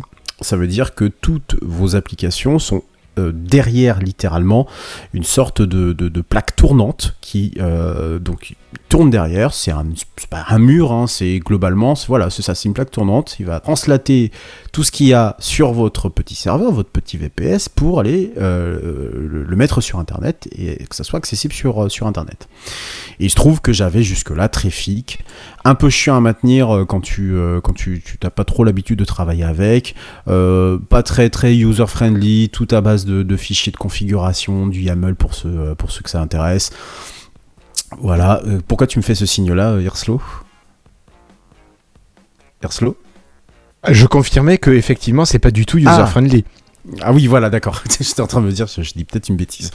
Non, non, mais effectivement, c'était vraiment pas user-friendly. Moi, je l'utilise dans le cadre de mon travail pour, euh, pour, pour des clients, mais euh, bon, globalement, chez moi, quand je suis à la maison, j'ai pas spécialement envie de me retaper euh, des dizaines et des dizaines d'heures de, de configuration. Et surtout pour ajouter un service que, par exemple, euh, j'aurais envie de détruire euh, quelques, quelques minutes plus tard. Et donc, je me suis dit, ah bah tiens, ça serait sympa euh, de mettre ça en place. Donc, je mets ça en place, je, patauge un peu au départ, je finis par retrouver mes, euh, mes, mes, mes, mes petits poussins, donc tout va bien. Et puis là, je tombe sur un article de notid.lol. On vous en avait déjà parlé. C'est un super site qui vous permet, euh, enfin, avec plein de tutos à l'intérieur, qui vous permet d'auto-héberger plein de petites choses. Et ça tombe bien. Alors, il faut savoir que mon VPS est hébergé en Finlande parce que j'ai une petite passion pour l'Europe du Nord. Donc, j'aime bien quand euh, les trucs sont hébergés en Europe du Nord. Voilà. Euh, et donc, j'ai une, une belle adresse IP euh, qui me sort en, en Finlande. D'ailleurs, depuis que j'ai mis le VPN, le VPN en place, c'est très drôle parce que je reçois des contenus et j'oublie de désactiver. Il est, il est- en fait, il est actif en permanence sur euh, mon PC là où je suis là, sauf pour ce soir, je l'ai désactivé. Et donc j'oublie et euh, parfois, je sais pas, j'ai refait un test de Spotify cette semaine et je reçois des, des, des pubs dans une langue qui m'a dis qu'est-ce que c'est ce bordel? J'ai dit mais je suis en France et je vais complètement zappé que j'avais oublié de dés- le VPN et j'étais passé par euh, par la Finlande. Bon. Euh, et donc, euh, du coup, le petit, euh, le- le- le- le- le- le- le- l'article en question donc parle de WG-Easy. C'est une image Docker toute bête à mettre en place grâce. Alors en plus avec grâce avec Portener euh, qui est donc un gestionnaire de, de, de- de conteneurs Docker. C'est la vie ce truc là. Je, l'utilisais au boulot mais bon, je dis pas le temps de le mettre en place chez moi. Après, je l'ai mis euh, quoi en 10 minutes. il Pas le temps de le mettre en place chez moi, c'est une ligne de commande. T'es mignon, toi, comme mec, quand même, hein. Une ligne. Ouais, ouais, t'as vu ça, ouais. Non, mais, avec- non, mais je pense que je passe tellement ma vie à faire des choses qui, que, que parfois j'oublie juste l'essentiel. Et donc, euh, voilà, je le mets en place. Alors, pourquoi WG-Easy Euh, C'est qu'à la base, en fait, c'est du WireGuard. Alors, qu'est-ce que c'est WireGuard Si vous ne connaissez pas, euh, bah, c'est la vie, ce truc-là, encore une fois. C'est. Alors, déjà, dans un premier temps, un protocole de communication, et dans un deuxième temps, un logiciel. Désolé, j'ai encore reparlé de Linux. On va penser que ça va être une, une mantra en fait ce soir, je crois. Euh, mais qui vous permet du coup de créer un VPN. Voilà, donc VPN, je vais pas revenir euh, dessus, Euh, mais globalement, ça vous permet euh, très simplement de pouvoir créer un, un tunnel, soit entre chez vous et par exemple si vous êtes au boulot et que vous voulez accéder à votre réseau local, soit dans mon cas personnel à moi de pouvoir sortir comment ailleurs sur un autre. Alors du coup, qui rejoint l'utilisation qu'on nous, vend dans les pubs, c'est-à-dire de sortir dans un autre endroit de la planète pour pouvoir accéder à des contenus. Moi, c'est pas du tout ça, ça m'intéresse pas. Moi, les contenus finlandais, de toute façon, j'en ai un peu rien à faire. Donc, globalement, c'est vraiment sortir dans un autre endroit pour pouvoir euh, avoir une IP, fixe. Ça aurait pu être en Allemagne, ça aurait pu être, euh, enfin, euh, je sais qu'ils ont des serveurs à Francfort. Voilà. Là, c'est Helsinki, en Finlande. Ça aurait pu être ailleurs, euh, voilà. Et, donc, grâce à WireGuard, qui est euh, globalement pas le successeur d'OpenVPN, mais que j'entends de plus en plus parler, euh, parce que bon, OpenVPN, il est robuste, hein, c'est pas le problème, mais j'ai pu, euh, pu lire ça et là qui pouvait avoir des soucis, notamment au niveau de, de, de, de, la VIT. Euh, donc voilà, euh, pour ça, WireGuard apparemment c'est quand même beaucoup mieux. Et surtout, il est très petit comme logiciel. Il est, il est, il a une surface d'attaque qui potentiellement sur le code est presque pas nulle évidemment, mais en tout cas qui est, extrêmement petite. Et surtout, il est très très simple à configurer. Globalement, vous avez l'adressage de votre réseau à mettre en place, c'est-à-dire l'adresse que va prendre votre PC, votre téléphone, parce que ça, il y a l'application aussi sur l'iPhone, euh, euh, et donc euh, que vous allez pouvoir avoir, euh, je sais pas moi par exemple, j'ai mis en 10.8. je sais plus quoi, Euh, donc c'est-à-dire l'adressage privé une fois que vous êtes dans votre réseau, pour que les, équipements, si jamais vous voulez faire communiquer entre eux. Euh, vous avez euh, l'adresse IP de sortie de votre VPS Et euh, qu'est-ce qu'il y a d'autre? Je sais plus qu'est-ce qu'il y a d'autre. Et oui, si, une option super intéressante, la mise, la- le, le fait de pouvoir mettre en place ses propres DNS personnalisés. Et évidemment, on ne met pas ces- on ne met pas le 8.8.8.8 ou, ou le 8.4.4.8, je crois que c'est ça les Mais deux, le les- les deux adresses. 1.1.1.1. non plus. Non plus. Dommage. T'y étais, étais presque. Non, euh, ce que j'ai trouvé mieux, c'est euh, peut-être même presque un deuxième coup de cœur, que ça s'appelle Quad 9. Ça vient de Suisse. J'ai- D'ailleurs, j'ai beaucoup fait rire mon beau-père euh, euh, ce week-end, euh, ce week-end à la maison quand je, je lui disais que je, je mettais euh, en prévision de 2027, je mettais tous mes données en Suisse. Ça l'a beaucoup. euh, C'est marrant parce que tu- c'est- vrai. Tu nous l'as, tu nous l'as posé sur le Discord, ton quad 9, et en fait, euh, Oui. à l'audio, ça sonne différemment. Du coup, j'avais pas le jeu de mots en fait en le Ah, bah, je lisant. l'ai pas moi. Quad 9. Ah, je- Bah rien, Tu pas grand chose, comme la semaine dernière, quad 9. c'est ça. Voilà, c'est quad 9. 9. Et quand tu le lis, Donc- si tu veux, t'as pas la vanne, mais quand tu le dis à voix haute, Bah, bah, quand tu, l'as en fait. bah voilà, tu pas, tu exactement. bien vu. Ouais, Quad 9. Alors Quad 9, qui est donc basé en Suisse, euh, je crois à Zurich, si ma mémoire est bonne, euh, et qui donc, euh, vous, c'est des adresses IP aussi à mettre, hein, c'est tout pareil. Mais justement, Wire- WireGuard permet de, de, de pouvoir faire ça. Comme ça, vous bénéficiez en plus de, de, blocages substantiels, comme des publicités ou éventuellement du, euh, euh, du, du phishing. Euh, donc double, pro- double, doublement satisfait. Moi, je l'utilise depuis une semaine. Il est vraiment hyper transparent. J'ai zéro maintenance à faire à part appuyer sur un bouton dans Partenaire pour faire Docker Pull, c'est-à-dire pour mettre à jour l'image. Voilà, et hop, ça, ça tourne. C'est, j'allais dire, je suis déçu. Non, je suis pas déçu. Mais moi qui ai toujours eu l'habitude d'aller tripatouiller, d'aller essayer de comprendre les choses et tout ça, ah, je suis presque déçu que ça soit pas aussi complexe que ça. Voilà. Mais en Et tout attends cas, le jour où je te fais le tour de Unread, alors là, tu vas finir crack. Ouais, je pense que je vais halluciner. je vais craquer. Ouais. C'est pour ça- Tu sais, tu sens que je recule un peu. hein. Mais euh, non, non, vraiment, euh, pour se monter un, un- un VPN de manière très simple, euh, sans se prendre la tête, avec quelque chose d'hyper robuste. hein. Encore une fois, je le, je le précise. Ouais, regarde, c'est l'un de, des, des- des plus robustes, hein, parce qu'on bon, on considère que il y a que lorsque les, quant- lors- les ordinateurs quantiques vont arriver que on va pouvoir un possibilité de casser le chiffrement euh, qui est dessus. Je rentrerai pas volontairement dans les détails. Oui, parce que maintenant, il y a des chiffrements qui sont proof quantiques. hein, donc, euh, Ouais, quantique proof, je sais pas euh, comment tu peux dire. Oui. Oui, et puis euh, je, je, je, je, je m'attends à ce qu'un Irsla me bondisse dessus à la moindre connerie, donc je préfère avancer à. Je, je, je suis Il est pas déjà en train de taper une hein. ligne de texte, à mon avis. je pense aussi. Ah non, il J'ai t'a pas- mis que il trois s'est petits points. de c'est trois ça. points. il a mis trois petits points. Non, t'es pas sympa, Irslan. Pas sympa. Je me tais. Ah non, j'aime pas ça. Je vais me faire engueuler à la fin de l'émission. Et, et donc voilà, moi c'est un vrai coup de cœur parce que encore une fois, c'est transparent, c'est disponible dans tous les OS. Faut savoir que WireGuard est intégré nativement dans le noyau Linux, donc euh, aucune euh, rien à rajouter euh, sous Linux. Sous Windows, il y a un petit utilitaire. Sur iOS aussi, sur Android, ça doit exister également. Et sur vous- aussi, c'est intégré en natif. Et en plus sur euh, voilà, il, il se tait, il ne dit rien, il me tire la langue. C'est terrible ce. C'est, c'est- voilà, même quand vous l'avez dans votre poche. Enfin le Hirsla, hein. Enfin bon, bref, vous avez compris. Donc voilà, euh, bon, évidemment, je vais pas vous inviter à tous l'installer, bien, sûr, parce que ça, requiert peut-être, euh, euh, voilà, faut, faut comprendre quand même tout un tas de, petites choses. Mais je pense qu'autour de, cette table-là, un VPN facile, simple à mettre en place, qui vous coûte pas des millions d'euros tous les mois, et qui vous permet d'être à minima protégé si vous y mettez les bonnes choses. Yerslo, on t'entend, euh, tu es en activation, voilà. Tu n'as pas, voilà. Je, je, je l'ai bypassé un Terrible moment ce parce soir. que le- les, les petits bruits de bouche et tout, là, c'était plus supportable. Excusez-moi, je- vous présente toutes mes excuses. Je vous pensais êtes être ligués tous ce soir pour me faire Ah le ouais, pire crois, son ouais. possible. C'est parce que c'est parce que t'as changé, euh, t'as changé de bureau, c'est pour ça. Il y a beaucoup plus d'écho. Oui, ça doit être ça. Ouais, on va Ouais, dire ça doit être ça, ouais. Euh, vous avez des questions peut-être? Je vous ai pas demandé. Vous avez peut-être des questions par rapport à. Alors moi j'ai pas une Alors, question, Sam. j'ai une remarque. euh, Ah bah vas-y, Sam. Canton. Non, non, Non, mais vas-y, vas-y. Sam, Sam, Sam. J'ai un Raspberry Pi 3, je crois, euh, qui traîne depuis très longtemps. Est-ce que tu me le, tu me le proscris euh, ou tu me le recommandes sur un Raspberry Pi Est-ce que je vais pas perdre en performance euh, C'est quoi le je- je débit pas. du port Hmm, Je ne connais pas le débit du Voilà, port euh, du ça ça doit être Raspberry du 1000, Pi. non Ça doit être du 1000. Si non c'est du Ah. 1000, ça va. Si c'est du 100. Ça, euh, ça doit être du sang. hein. Ouais, Ah, voilà, donc là, par C'est du contre, 100 euh, sur le, le Je 3 suis Pas sûr quand même. Mais à, à- à À vérifier les specs, Mais hein, mais, au-delà de ça, euh, est-ce que le fait que ce soit un petit, euh, petit, euh, enfin que c'est- c'est pas réputé pour être performant, euh, ça va pas ralentir mon réseau, par exemple?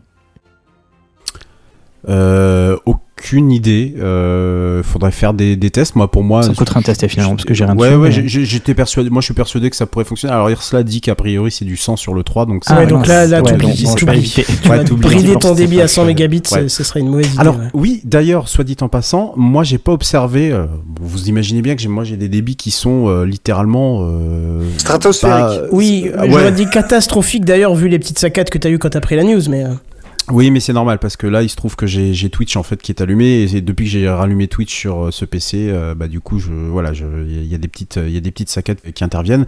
Euh, disons que là, j'ai un débit euh, globalement compris entre 4 et 5 mégas euh, secondes. Voilà, ce qui est pas dégueulasse non plus. Le problème, c'est que la 4G, dès que vous commencez à, prendre sur la bande passante, euh, tout, ça va être priorisé. Donc, en fait, tout le reste va être, euh, va être écrasé. C'est pas tout à fait la même chose que sur, euh, sur de la DSL ou du fixe ou de la fibre ou ce genre de choses. Et, euh, mais j'ai pas observé de, de, ralentissement en particulier. Pourtant, je sors quand même en Finlande. hein. Je, je vous le rappelle, hein, je, je, je sors pas en France. Et il y a rien de spécial. Il y a juste quand je vais sur des, euh, quand je cherche un truc sur Google, je me dis mais pourquoi il m'affiche tout en anglais? Ah, ah oui, c'est vrai, oui, j'avais oublié. Bon voilà.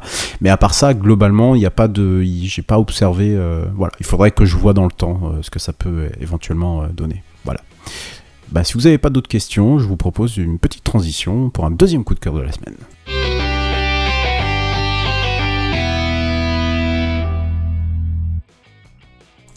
Je suis obligé de courber le dos, je m'aperçois depuis tout à l'heure que j'étais courbé. Bref, Euh, deuxième coup de cœur de la semaine euh, sur une chaîne YouTube que j'ai découvert il y a quelques mois de- il y a quelques mois de ça, pardon, j'étais en train d'écrire sur le, document ma, touche de, de, talk. Il faut vraiment que je la, change cette touche. C'est terrible. Euh, cette chaîne, elle s'appelle The Linux. ah, encore une fois, décidément ce soir, The Linux Experiment. Euh, alors, je, je sais pas pourquoi je suis tombé dessus euh, la première fois. J'étais, je, je, sais pas, je devais, je devais chercher un truc sur, sur YouTube et je tombe sur. euh, bon, généralement, les vidéos sur Linux, ça m'intéresse pas. Franchement, moi, des, des, mecs qui, se qui, sont en train de se, filmer, euh, facecam, euh, en train d'installer des VM, euh, voilà, j'ai connu ça il y a des années, des années avec un gars en particulier. C'est pas passionnant, c'est chiant, puis franchement, on a autre chose à foutre de, de, de sa vie. voilà, si t'en regardais un gars- peu plus, t'aurais déjà connu NGX euh, Proxy Manager depuis longtemps. Elle était gratuite celle-là. Elle était tellement gratuite. Et, et- et là, donc, du coup, je, je- voilà, je tombe sur euh, quelque chose de plutôt chatoyant. Je me dis, merde, ça part de Linux. Ça avait presque, euh, quand on la, on la regarde, vraiment, là, on avait l'impression qu'il parlait de, de, je sais pas, de, de, de- Mac. Vous savez, les vidéos, les, les vidéastes sur, sur YouTube qui parlent de Mac, voilà, c'est hyper léché, c'est c'est c'est ça. ça Vidéo correspond un 8K, peu à- alors tu, tu, vois juste sa tête. Oui, oui, on voit bien le truc. ça, ouais. exactement. Tu vois, Transition sur un, des- un truc rotatif, machin, alors que tu vois juste un pauvre produit et une lampe. Ouais, ouais, je vois bien, ouais. Je Ah, dénonce ça, personne, exactement. pardon. Voilà, bon bah globalement, tu vois, c'est et là je découvre donc un, gars qui se présente bien euh, à la caméra, qui parle face caméra, mais euh, enfin très très très loin de l'image. Enfin, vous voyez, moi déjà j'ai pas l'image de, ce qu'on pourrait imaginer d'un barbu linuxien tout le bordel dans, sa grotte, hein. mais là on on est, est vraiment hyper loin. Et puis il parlait vraiment de tous les sujets qui, peut concerner Linux, le logiciel libre, l'open source, mais sans faire de chapelle ni quoi que ce soit. Je commence à regarder, je consomme quasiment toute sa chaîne. Pourtant, il avait beaucoup de vidéos. Je consomme toute sa chaîne et tout ça. Et puis, à un moment donné, je m'aperçois sur- une des vidéos, c'est bizarre parce que la moitié de son interface est en français. Et on, parce qu'il filme un peu euh, son écran, vous savez, en, en, en- en screen, en, en screen et tout ça. Et puis, la moitié est en français. Bizarre quand même. Enfin, youtubeur français qui parlerait anglais. C'est pas très étonnant à ça parce que finalement sur euh, YouTube, euh, tout ce qui est source et même sur le net, tout ce qui est source Linux, généralement ça va être que de l'anglais. Il y a très très peu de sites en français. Les contenus sont euh, sont, pas mal anglophones. Et là, je m'aperçois que le mec, il, avait posé un widget météo sur son sur son sur sur, sur son OS. Je m'aperçois qu'il est de, je vois Brest. Bon, Brest, je sais où c'est, vous savez où tous où c'est, hein, normalement c'est en Bretagne, hein, c'est pas très loin de chez moi, c'est voilà, 200 km environ. Et je m'aperçois que le mec, il est français, qu'il vient de Brest, il a un accent qui est bon, on, on entend quand même qu'il y avait un, qu'il y a un, un léger accent. Un petit Et tonnerre comme toutes les ça. semaines, ouais. il propose Un accent breton? Ouais, c'est ça. Ouais, un accent breton, c'est ça exactement. Ah, Ouais, un accent anglais breton. c'est ça. Et, et je m'aperçois qu'effectivement, il est français et je l'ai même entendu en interview parler en français, voilà. Et, et il fait sa petite vie sur YouTube. Je crois qu'il a plus de 50 000 euh, abonnés, un truc comme ça. Euh, chaque vidéo, c'est de 30 000 vues. Enfin, c'est loin, très très loin d'être dégueulasse. Et le pire dans l'histoire, c'est que, euh, bah, il- par exemple, il monte ses vidéos sur DaVinci Resolve, donc quelqu'un qui a enfin compris qu'il fallait pas les monter sur KDE on Live ou, je, ou P- OpenShot. Je crois que c'était ça le nom de l'autre l'autre moteur. Oui, ça dépend bien pour des, des- pour des débutants. Ouais, non, non, non, non, mais même moi, j'ai pas pu, hein, j'ai jamais pu. Je suis passé directement à la case, je veux apprendre le gros DaVinci Resolve. Ah non, c'était Adobe, Adobe Premiere le, le premier truc. Non, non, donc c'est pour ça que je suis passé euh, après à DaVinci Resolve. Et moi, je vous invite à le regarder, non pas pour ce que, euh, pour vous convertir à Linux, ça j'en ai rien à foutre, mais plutôt Juste pour regarder euh, ce qui se fait, Euh, voilà, c'est c'est- c'est- c'est un complément idéal si vous voulez vous informer sur euh, ce qui peut se passer dans le monde, dans le monde de, dans, dans le monde de, de Linux. Hein, c'est c'est- et puis il- le mec, il a, il a pas de chapelle. Bon, il a ses sponsors, hein, bien sûr, mais ses sponsors sont des sponsors qui sont soigneusement choisis. C'est des constructeurs de matériel Linux. euh, Quoi, tu veux dire que c'est pas euh, Sud DNS non, c'est pas Sud DNS. Et, et, euh, et, et en plus, voilà, il dit qu'il a envie, euh, que, que ça marche bien et tout ça, mais il en fait, il a pas l'air d'en faire de trop. Euh, du coup, je, je, lui ai envoyé un petit message ce matin en disant, bah écoute, je vais parler de toi ce soir dans les dans l'émission, et puis ça te dit un jour, voilà, de venir un peu nous, nous, raconter qui tu es, et puis, bah, je sais pas ce que tu penses de, de la tech. hein. Par exemple, il a testé un Mac il y a pas si longtemps que ça, il a, il a trouvé ça imbitable. Voilà. Bon, est-ce que c'est quelqu'un qui est trop habitué à Linux? Du coup, bah, ça lui convient pas. Il a tout à fait le droit. Mais moi, je trouve plutôt. euh, Au contraire, ce serait fait, super intéressant d'entendre pourquoi. Oui, exactement. Oui, ben justement, il explique dans, dans, dans sa vidéo. Sa vidéo, je crois, elle date d'un mois, un truc comme ça. On Et, euh, et pourquoi il trouve- sur le live. Ouais, bah, euh, bah, oui, oui, effectivement, je peux, je, je pourrais mettre le lien en description. Oui, il faudrait que tu pour, mettes le euh, lien, ouais. aller voir. Ouais, ouais. Et, et du coup, euh, bah, j'ai pas, j'ai pas, j'ai, pas reçu de, réponse, mais je pense que je, je devrais pas tarder à en recevoir parce qu'il est sur, euh, sur Mastodon. Donc, ça s'appelle The Linux Experiment. Euh, franchement, le contenu, même pour quelqu'un qui est pas très très fort en anglais, ça, ça, ça marche, ça marche très bien. Euh, c'est très bien illustré, c'est plutôt très bien monté. Il a, une, il a un Patreon qui, mais voilà, vous donnez, vous, vous filez quelques euros, ça lui permet de vivre euh, et ça, ça mange pas de pain. Et franchement, il a, euh, moi de ce que je vois, c'est, on est très très loin du mec qui va dire ouais, Wayland c'est de la merde. Là, je parle pour dire cela parce que je suis sûr et certain qu'il a déjà vu ce genre de commentaires dans des forums. Ouais, système D c'est de la merde. Très loin de tout ça. Voilà, c'est le mec qui présente simplement ce qu'est aujourd'hui Linux, ce que c'est devenu. Euh, la dernière vidéo, là, c'était par exemple sur euh, est-ce que c'est adapté pour les professionnels? Là, il explique pourquoi, lui, euh, de son point de vue, pourquoi c'est. voilà. Wayland, c'est de la merde, tout à fait. Et, et, et voilà. Et moi, je, ça faisait très très longtemps que je cherchais inconsciemment ce type de contenu. Et bah, je l'ai trouvé. Et voilà, je trouve que c'est hyper sympa. Mais vraiment, en regardant ailleurs sur YouTube, on s'aperçoit que les vidéos de, de, de, de, de- de- sur Linux beaucoup progressé. Ou en tout cas, on est moins sur ce côté euh, très ours, très euh, débat d'initié. Voilà, c'est surtout, surtout beaucoup de gens qui vont vous dire mais pourquoi j'ai choisi ça? Bah, Je vais vous dire les raisons, sans que ça soit barbant à, barbant à l'extrême. Voilà. Tu veux dire que C'est un mec qui fait je- du Linux je- et qui est pas barbu Ouais, Eh ben, c'est pas crédit du coup, je vais pas regarder. si, si, il est barbu. Ah bah Il voilà, barbu, tu me rassures, barbu. tu me Il est rassures. barbu. Il est barbu. Donc euh, voilà, bah, je, je, je pense Il est barbu mais pas ce barbant, c'est bien. Mais en tout cas, c'est exactement ça. Et franchement, euh, ça serait presque la meilleure porte d'entrée pour celui qui a envie un peu de, de, bah, de voir ou de regarder euh, parce que quel est l'état de Linux aujourd'hui sans avoir un a priori avant en se disant euh, c'est utilisé par personne. Ok, bah, si c'est utilisé par personne, alors voilà, tu m'expliques pourquoi ce mec nous, nous dit ce genre de choses. Parce que moi aussi, je l'expérimente au quotidien et que euh, même si j'ai l'habitude de gueuler, bah, Non, mais finalement, il y a des choses qui sont pas mal. Je Voilà. trouve que c'est une très bonne initiative de ta part de recommander Linux. C'est vrai qu'on fait peu parce qu'on vous parle souvent de self-host, euh, de, de services à la maison, de mise en place de trucs. Et ce qu'on oublie souvent de mettre en avant, même si on le précise rapidement, c'est que c'est toujours sur du Linux derrière.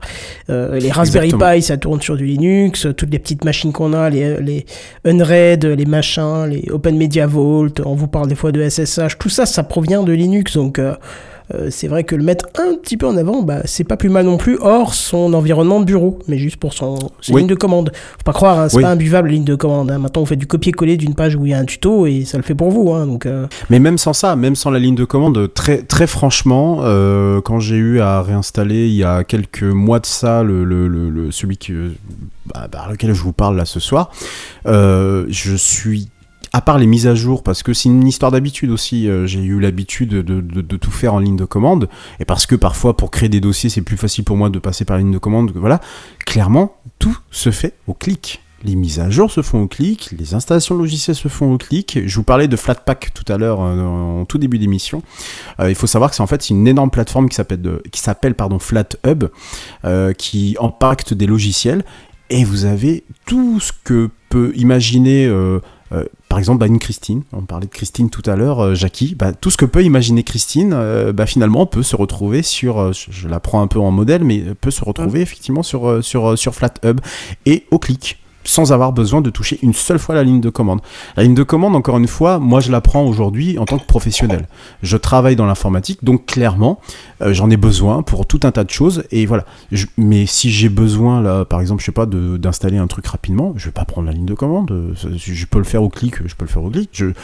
La ligne de commande n'est pas, euh, enfin, on doit se détacher aujourd'hui de cette image qu'on a toujours eue de Linux parce que mais sans vous dire que c'est adapté à tout le monde. Encore une fois, moi j'ai toujours un Windows euh, parce que je, je fais d'autres choses et que j'ai pas envie de me limiter parce que ou de faire du prosélytisme. Voilà, c'était juste le, le- le- le- le petit message en passant. Voilà.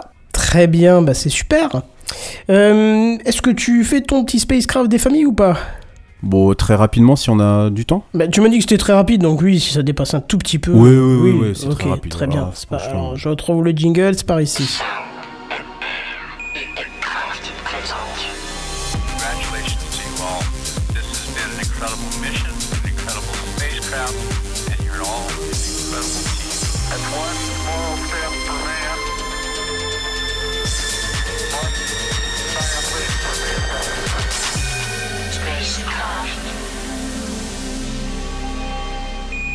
Redscape.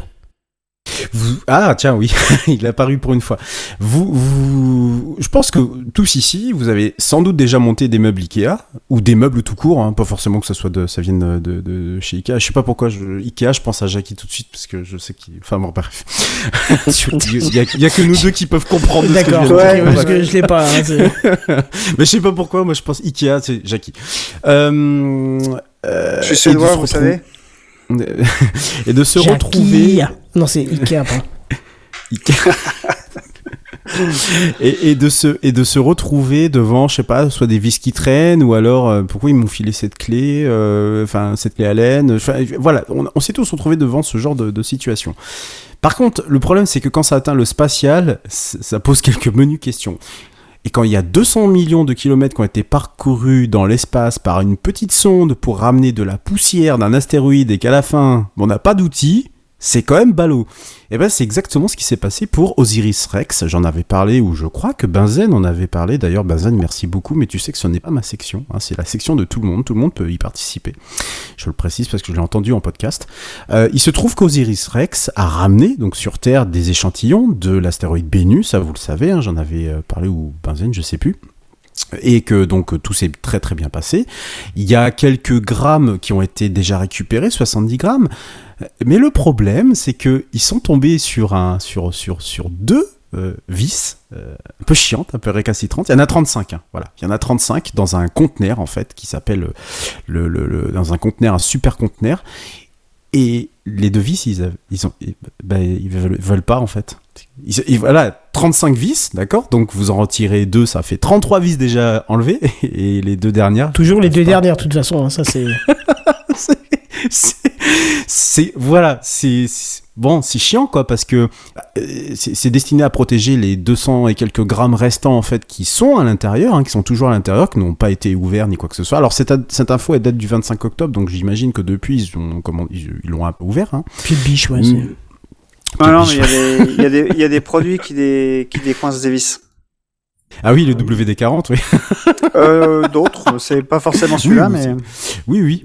Voilà. Donc, euh, bah, le problème, c'est que oui, euh, ces deux vis-là n'ont pas pu. euh, alors, je peux, je pense qu'ils n'ont toujours pas été euh, euh, ouvertes. hein. En fait, voilà, il- ce, conteneur, euh, à l'intérieur, il y a de l'azote, tout simplement, pour maintenir une sorte de, sas hermétique, hein, pour ensuite les poussières qui sont du coup à, l'intérieur, pour éviter que les fragments soient contaminés déjà par l'atmosphère terrestre, hein, puisque vous imaginez bien qu'il a le, enfin quand il a déposé le paquet, bah, ça a traversé l'atmosphère, et puis pour aussi éviter de se faire contaminer par tout un tas de, choses, vu qu'on a déposé voilà tout un tout un tas de choses. Euh, et le problème, c'est que donc du coup, il n'y a pas, euh, pour être précis, la, clé à molette pour pouvoir euh, régler le compte de ces deux vis euh, qui sont euh, décidément récalcitrantes. Voilà. Pour l'instant, ils ont juste glissé une petite pince à l'intérieur, de sorte à pouvoir donc essayer d'extraire les, vis qui ne veulent vraiment pas se- voilà, parce qu'il y a déjà une zone qui est décellée, hein, si vous voulez. Il reste vraiment plus, plus grand chose. Donc on espère quand même qu'ils ils trouvent le bon outil pour pouvoir enlever ces deux vis. C'est le genre de petite information, on se dit que, bon, on peut être ingénieur à la NASA et quand même oublier euh, son tournevis à la maison. Et ça, c'est vraiment pas de chance. Mais je pense pas Voilà. que ce soit un problème de tournevis. Je pense que c'est plus un problème de Contamination. de non non de vis foirée ou un truc comme ça. Ça tourne dans le vide. Non, non, non, non, non, non, c'est un, un problème d'outil. C'est un problème d'outil. Tu liras sur le site de la NASA et ils ont, Ah ouais. ils ont fait un post. Ouais, ouais, non, c'est un vrai problème d'outil. Hein. C'est, là, c'est, c'est pas des conneries. Oui, une vis foirée, non, mais une vis foirée. J'ose même pas imaginer le carnage, quoi. Une vis foirée alors que c'est un. Oh là là, non, non, mais laisse tomber. Voilà, euh, news en bref? Oui, il n'y en a qu'une, donc on peut y aller. Allez, c'est parti. Alors attention, c'est parti. C'est les news en bref. Oui, aujourd'hui, c'est la fermeture d'Omegle. Mais vraiment aujourd'hui. Oui, mais alors j'ai pas compris. J'ai vu aussi pourquoi ça avait l'air de tellement bien marcher ce truc-là. Ouais, alors j'ai pas lu quoi, le détail Omegle puisque c'est une euh, news en bref. quoi Omegle, c'est, euh, vous connaissez, euh, je sais pas. euh, Chatroulette. euh, oui, voilà, chatroulette. Oh Euh, c'est des vieux ça. Voilà, donc euh, je, je connais pas la date de d'Omegle. Ce que je sais, c'est que la. hum, Enfin, on n'a toujours pas expliqué ce que c'était, ceci dit. Euh, c'est un site qui vous permet de vous connecter, vous brancher, vous allumez votre webcam et vous tombez sur des inconnus. Euh, vous avez, je crois, différents euh, chats, enfin différents euh, salons, j'imagine, en fonction d'une thématique. Euh, et c'est bien connu pour avoir aussi des euh, ébats sexuels en live. Voilà. Bah, évidemment. Euh, mais Omegle, le pire dans tout ça, c'est que son apogée, c'était il n'y a pas très longtemps, et ça a mis du temps apparemment de ce que j'ai lu à avoir euh, atteint cet apogée, c'était en période du confinement. On peut plein, Ah oui. plein Covid, et ils ont, ils ont fait euh, un franc succès. Ça a été fait par un, un adolescent d'ailleurs.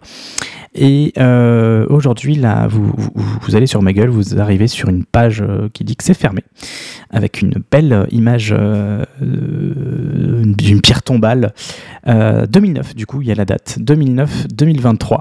Et avec un long message en anglais qui explique les raisons de, tout ce- de cela.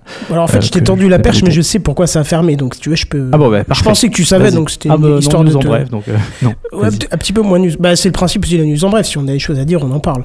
C'est, c'est juste qu'en fait, le, le, le, le CEO, le patron, le, ce que tu veux, là, celui qui gère le site, en gros, il a dit que bon, bah, que financièrement, c'était déjà un peu critique, mais que surtout, il en avait marre de, de l'atrocité humaine et de ce que les gens étaient capables de faire en live et les immondices qu'il a vu à pousser à mettre euh, la clé sous la porte en disant euh, fini.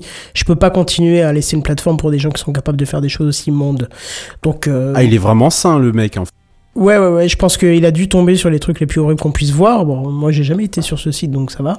J'ai vu des trucs très drôles hein, dans des TikTok, dans des Reels, dans les machins.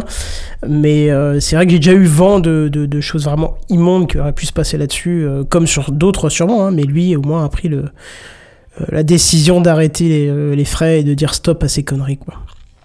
Bon, merci Voilà. pour cette précision que je n'avais pas. Ouais, ouais, ouais, ouais, voilà, c'est fait. Bon, allez, euh, c'est pas que c'est pas qu'on s'embête par ici, mais euh, ça sent un peu la fin quand même, non? Ouais, j'entends. Un. J'entends Ouais. Ah, J'entends plus. Oui, alors on va en parler hein, après de j'entends, j'entends plus, hein, parce qu'il va falloir qu'on parle un petit peu après l'émission, parce que là c'était un petit peu un carnage aujourd'hui. Ah, je, je crois qu'on va se faire gronder, nous. Ouais, j'ai l'impression, ouais. Non, ouais, parce que là franchement, quoi, moi je pensais que j'allais être horrible avec mon écho, mais je crois que c'était le moins pire. Hein. Enfin bref, bon c'est pas grave, c'est pas au bout de 421 épisodes qu'on va être techniquement parfait, hein, il nous faut Ah, un peu plus que ça, quoi. Non, c'était pas le pilote, non, c'est vrai. Ah, Non. fallait le dire en fait. Ah, j'avais un truc aussi pour Benzen. On a un, un message pour lui. Alors attends, Je vais baisser euh, discrètement ce euh, jingle et j'avais un message. Pas du Non tout. Non, pas du tout. Pas du tout à ce moment-là. Mais comme il est là, il fallait que je lui dise, il a un message de Alexandre Astier. Je ne vois pas l'intérêt. Voilà, c'était tout. Je voulais le placer. Je voulais absolument le placer, c'est tout. Il a pas pu le placer en fait de tout Voilà, c'est ça. Et on s'est, on s'est dit, euh, enfin moi je me suis dit, il faut que je lui, faut que je lui mette ça parce que c'est trop drôle. Les mêmes mots, pas le même ton, mais ça collait très bien. Euh, je garde les deux, comme ça on pourra. Bazen a mis trois petits points, donc euh, voilà, vous vous expliquerez euh, en antenne tout ça. hein. Bah, c'est, c'est son, c'est son magnifique, Après l'émission. euh, c'est son magnifique jingle que j'adore beaucoup. Donc euh, voilà, c'est, je trouve que c'est une dédicace. Comme bah voilà, il le dit lui-même, c'est une dédicace. Bon, allez, on se retrouve la semaine prochaine en espérant que les micros seront un peu mieux contrôlés. Mais de toute façon, je vais distribuer des fusées juste après l'épisode. ça. Ouais, je dois y aller. là. Voilà, partez vite pendant que je finalise le, live parce que ça va marchait dessus. Allez, on vous dit à la semaine prochaine, mais surtout en attendant, à plus, bye bye À plus. Bye, ciao, Salut, ciao.